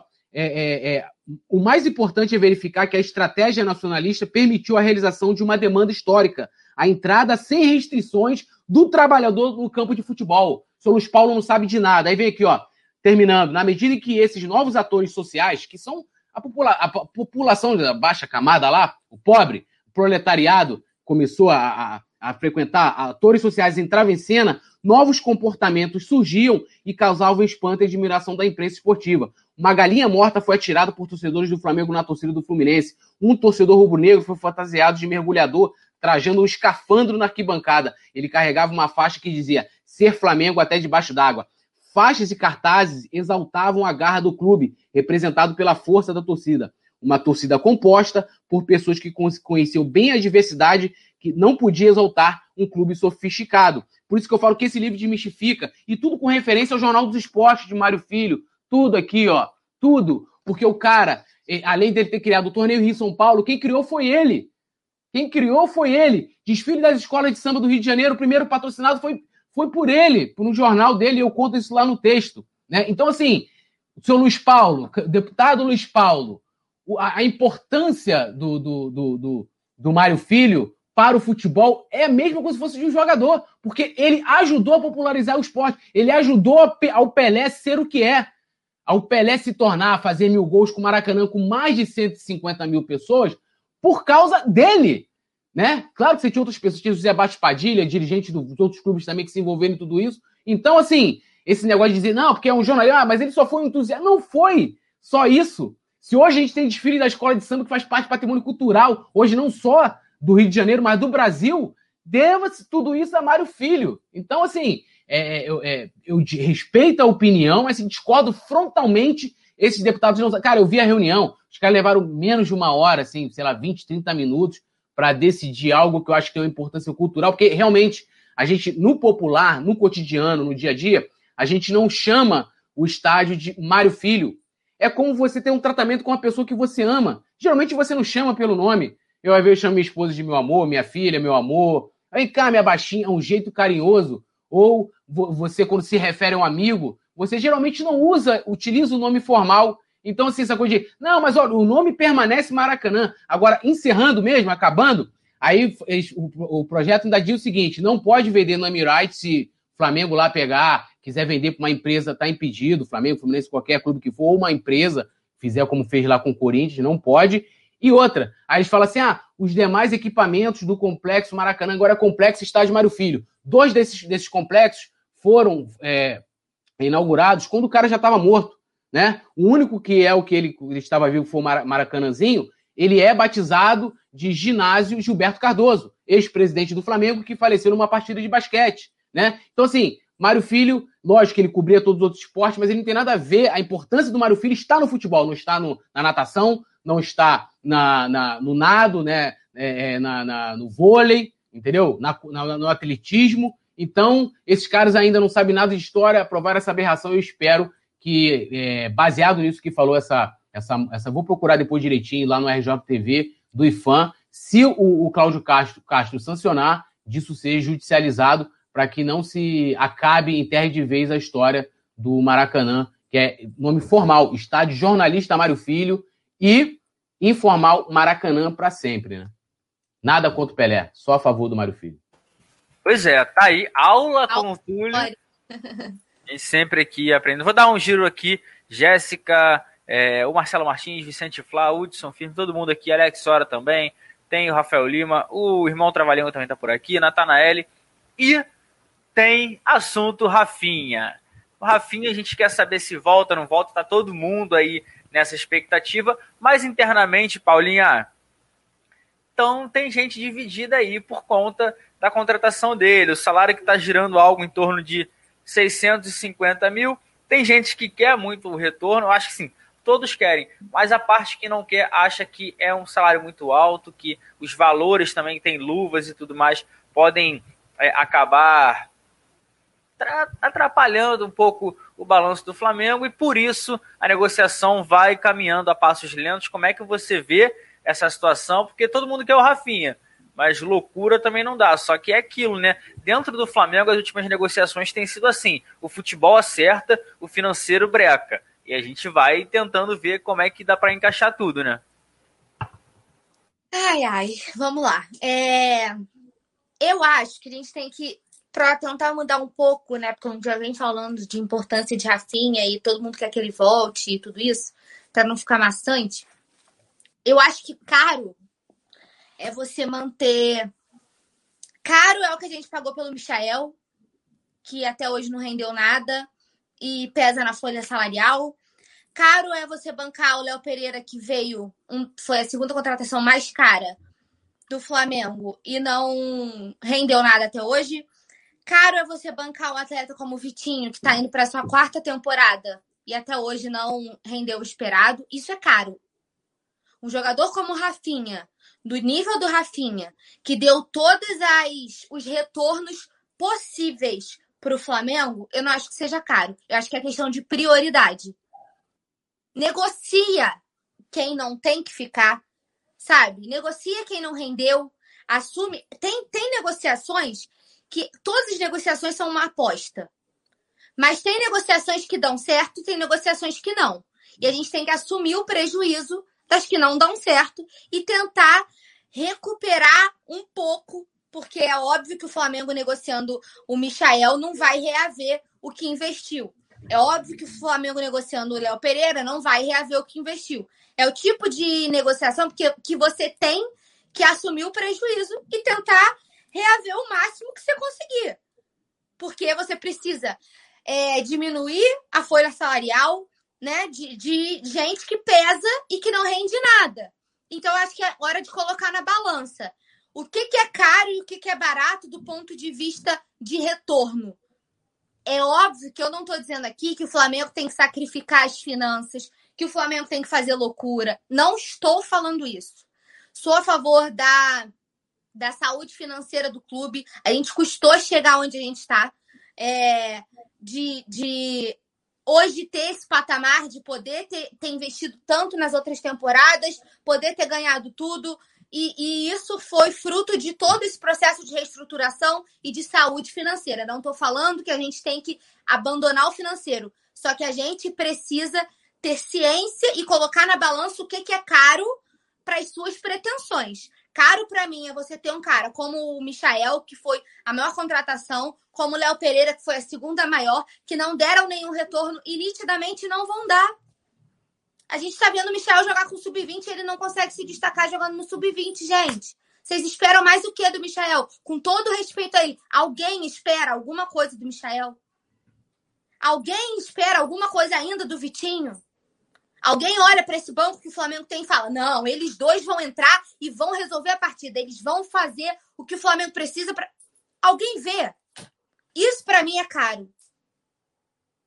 Eu acho que é outro ponto, sabe? Já tá chato. O, Flamengo acerta, o financeiro vai e breca. Quando as, as negociações já estão avançadas. Então é falta de é falta de conversa, é falta de planejamento. Por que, que não conversa antes? Só um o... dado rapidinho. Vitinho já entrou e já resolveu um jogo. Flamengo e Bahia, só. só pra... Nossa! Parabéns. Dois gols em final do Carioca. temporadas. Incrível, incrível. Aproveitamento. Cariocas também, o JP falou eu. Repete aí, JP, para ela não ficar brava só comigo. Dois gols em duas finais decidindo dois títulos para o Flamengo. São números. Dois cariocas. Ótimo. Parabéns, muito bom.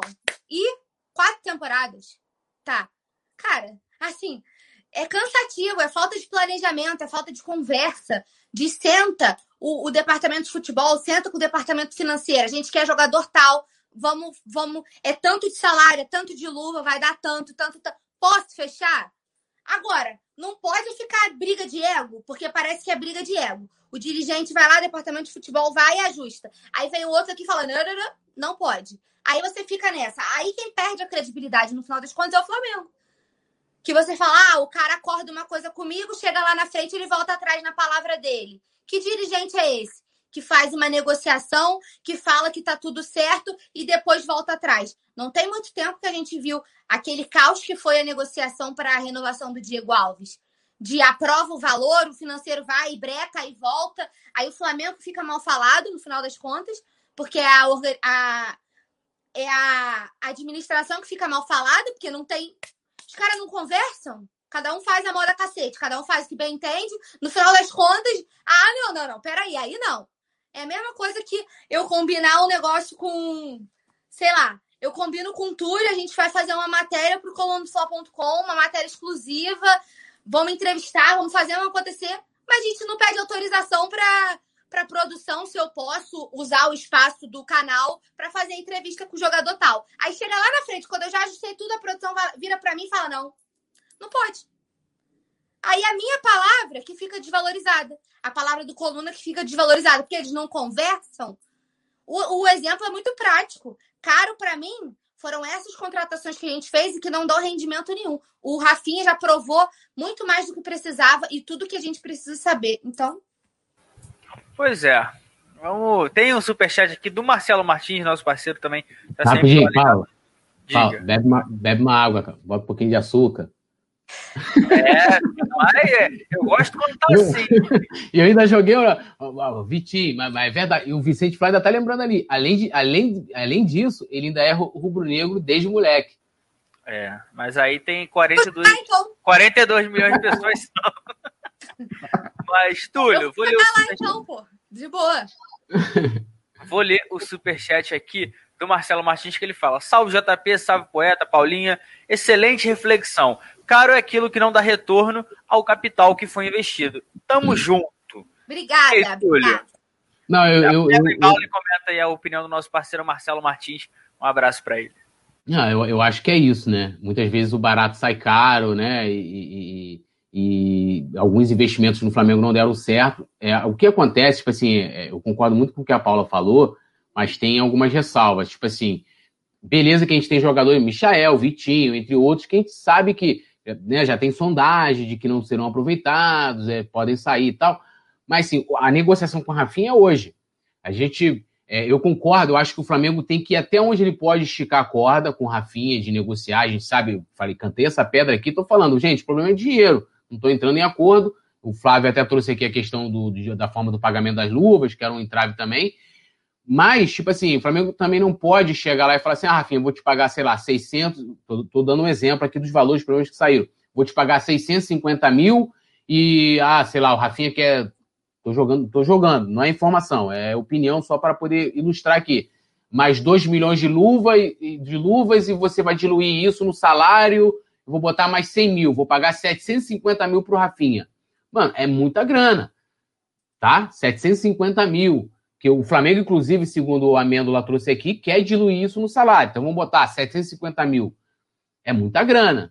Né? Então, assim, eu acho que o Flamengo, é, é, da outra vez demorou também a vinda dele, teve uma certa novelazinha lá, aquela coisa toda.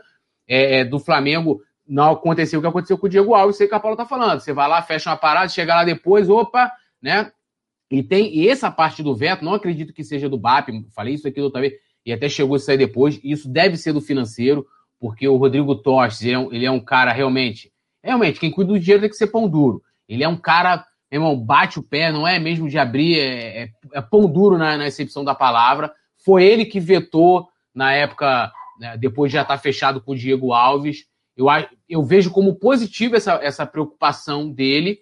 E eu acho que o Flamengo não pode fazer um negócio contando com que ele pode vir a negociar e tal. Eu, entendeu? Então, assim, eu, eu entendo, entendo assim a, a direção nesse aspecto, mas também então, acho que tá, Túlio, é isso que eu tô falando. Não, não pode o, o, departamento de futebol ajustar tudo Para na hora de uma assinatura vinha, vinha o cara lá do financeiro falar não. É falta de Não, comunicação, sim. pô. Não, sim, sim, não. Aquilo ali foi uma bizarrice. O cara tem que estar ali na hora, tipo, ó, tô aqui, é assim, assado. Não, hoje tem que tecnologia, dá pra você. Faz uma, uma ligação, videoconferência ali, você não pode estar presencialmente. É, então, realmente foi uma, uma, assim, um amadorismo tremendo.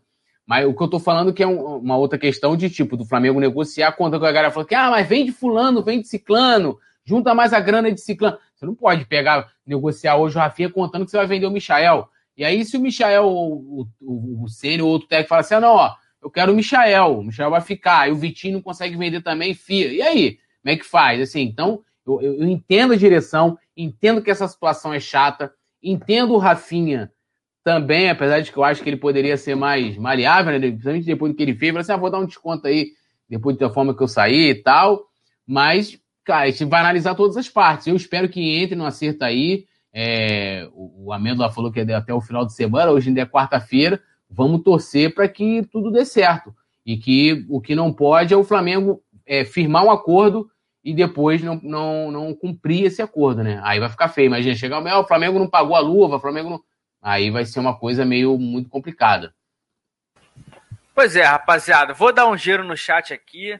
A gente tá chegando na. Não, aqui na- rapidinho, o, o Vai. Rodrigues aqui, o, o, o Leandro Rodrigues, falou, Túlio, lança no chat, Paula, mexe os cabelos pra mim, que ele, ele, ele bota lá. Mano, ela mexeu, você viu ela com raiva? Babando, lança, mexendo o cabelo pra caceta, que é mais? Pô, tá de ver que seria eu, cara, eu não consigo mexer o cabelo, cabelo pequeno, ela mexia lá, eu, como eu falei do Vitinho, então faltou, faltou, pô, que mais? Você é maluco, Túlio. Vou dar um giro no chat aqui, rapaziada. A gente tá chegando pro fim, mas o resenha, o debate continua sempre no WhatsApp, no nosso grupo de membros. Então a produção jogou aí no chat. Quem quiser, pô, é rapidinho, fácil. Também concorre a manto do Coluna, manto do Flamengo, ingresso quando tudo voltar ao normal. A gente sempre tá trazendo vantagens para todo mundo. A Lohana Pires está por aqui, dizendo que eu tava ignorando, ela não tava. É, Jéssica Oliveira, Natanael Lima, Vicente Flá, Paula Matos também está no chat, Pablo, Rodrigo Miranda, Leandro Rodrigues, Nedson, Rafael Lima, todo mundo que acompanhou com a gente, Marcelo Martins, muito obrigado pela audiência, pela companhia que vocês fazem para a gente e, e ajudam a colocar mais brilho no nosso debate. Túlio, hoje vou começar a despedida por você, sempre um prazer fazer é, ter essa resenha boa contigo e tamo junto, né? Tamo junto sempre, JP. Uma honra demais sempre dividir a bancada com você, com a Paulinha. Mesmo quando ela tá estressada, então, melhor ainda. a gente joga os venenos. A Paulinha, o Leandro ali tá ali, ó. Paula, mexe os cabelos pra mim. Já tem outra, outra campanha. JP, pinta, Pinta cabelo pra cabelo pra mim. Urubu Rei, não entendi essa não, hein? Pra você, pinta. Tchau, Como- tchau, tchau. É, não, ficou meio esquisito, né? Agradecer geral, ó, deixa o like aí e convidando a galera que tem mais. Eu fiz um vídeo hoje lá falando do Mário Filho, trazendo outros detalhes aí. É, mano, eu fiquei mal com essa parada aí. Espero que tenha veto, que eu fiquei muito pé da vida. Eu já não durmo, né, naturalmente. Eu já fiquei mais puto ainda, não consegui dormir. Mas cola aí, se inscreva aqui no canal, depois vá no coluna do Fla Play também. E vire membro pra colar lá no grupo lá, que, meu irmão, é só resenha. Tudo nosso, nada deles. Agradecer também a produção, Anderson Cavalcante. Tudo nosso, Anderson. É isso, tem que agradecer o Anderson, o Leandro também que me ajudou. Vai ter novidade essa semana. Eu disse que ia ter conversa com algum jogador. O Coluna vai É. então ativa o sininho. se JP inscreve. tá até pagando Pix, né? Pra quem acertar. É, 50 centavos, né? Tá lá o Coluna postou lá. É o que tá. Fez. Não, vou. Alguém. Tem- O pessoal acertou, vou ter que fazer o Pix daqui a pouco eu faço, mas Paulinha, mais uma vez um prazer fazer o programa com você. Eu já pedi essa semana pro Túlio encerrar, já encerrei. Hoje é o seu dia. Um beijo e tamo encerra, encerra cantando, pô. Não, que cantando aqui. Gente, muito obrigada pela audiência. Sempre um prazer estar com vocês dois aqui na mesa. Anderson comandando aí as carrapetas, ao pessoal do chat, muito obrigada pelo carinho. Manda Não, eu acho, ó, vamos fazer o teste aqui, ó. Se cinco pessoas botarem aqui, ó, hashtag Paula canta pra mim, você canta. Cinco. Não dá nem tempo, a gente precisa Dá encerrar. tempo, dá Eu e tempo. Túlio precisamos voltar para a redação do coluna do Fla.com, porque a gente não dorme em serviço. Coluna tem informação para vocês o tempo inteiro. Então, muito Ó. Paulinho. Calma, não vou pedir pra você cantar. Mas se alguém do chat acertar e o primeiro que acertar enquanto nessa reta final quando você está se despedindo você ó, eu um, faço um dois... de 50 centavos para quem acertar o jogador que vai ser entrevistado. Três... não vou falar quem é mas depois eu chamo no grupo de membro lá. Quatro. Aí ó desalentado otimista virou novo inscrito. Já temos quatro é, Paula canta para mim falta um.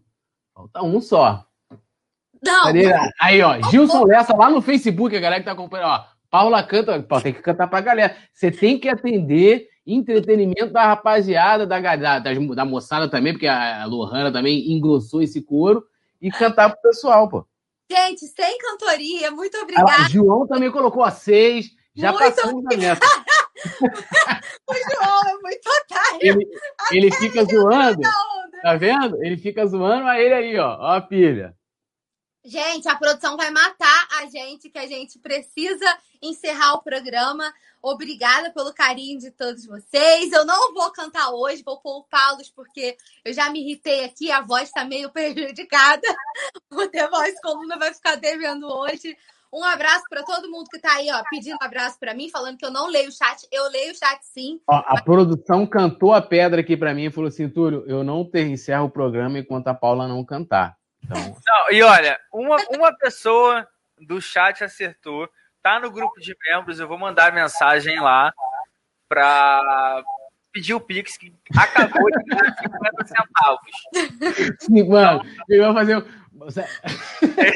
50 centavos é sacanagem. É o que o orçamento tá dando. É a crise dessa, cara. E se, ó, e se tiver umas 200 pessoas que acertassem? Não, eu falei que era o primeiro. Então... Ah, só o primeiro. Eu pensei que era quem acertasse. Tipo, ah, não, não, tá maluco. se cinco acerta, já me quebra na emenda, tá doido. Caraca, Olha, mano. Pelo amor de Deus. Hashtag JP com duro. Valeu, rapaziada. Chega. Ah, é, tá aí, ó. Canta, Paulinha, canta aí, ó. Canta, Paulinha, pra rapaziada aí. Aí, ó. Bota os meninos pra dançar, então, produção. Bota os pequenininhos aqui do lado. Pra eles dançarem. Vai, Túlio! Ê, farol! Vai, JP, vai, JP! Ê, assim, farol! Chega, produção, encerra! O papel que a gente passa, não, isso aí não dá.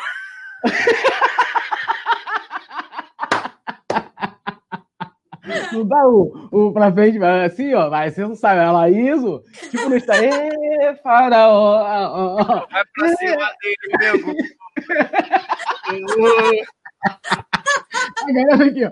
JP, eu acertei, me paga. Rafael Lima. Aí, ó, o Leandro Martins tomando o AE faraó pra mim. hashtag JP faz um pix pra mim. É, é. É, faraó.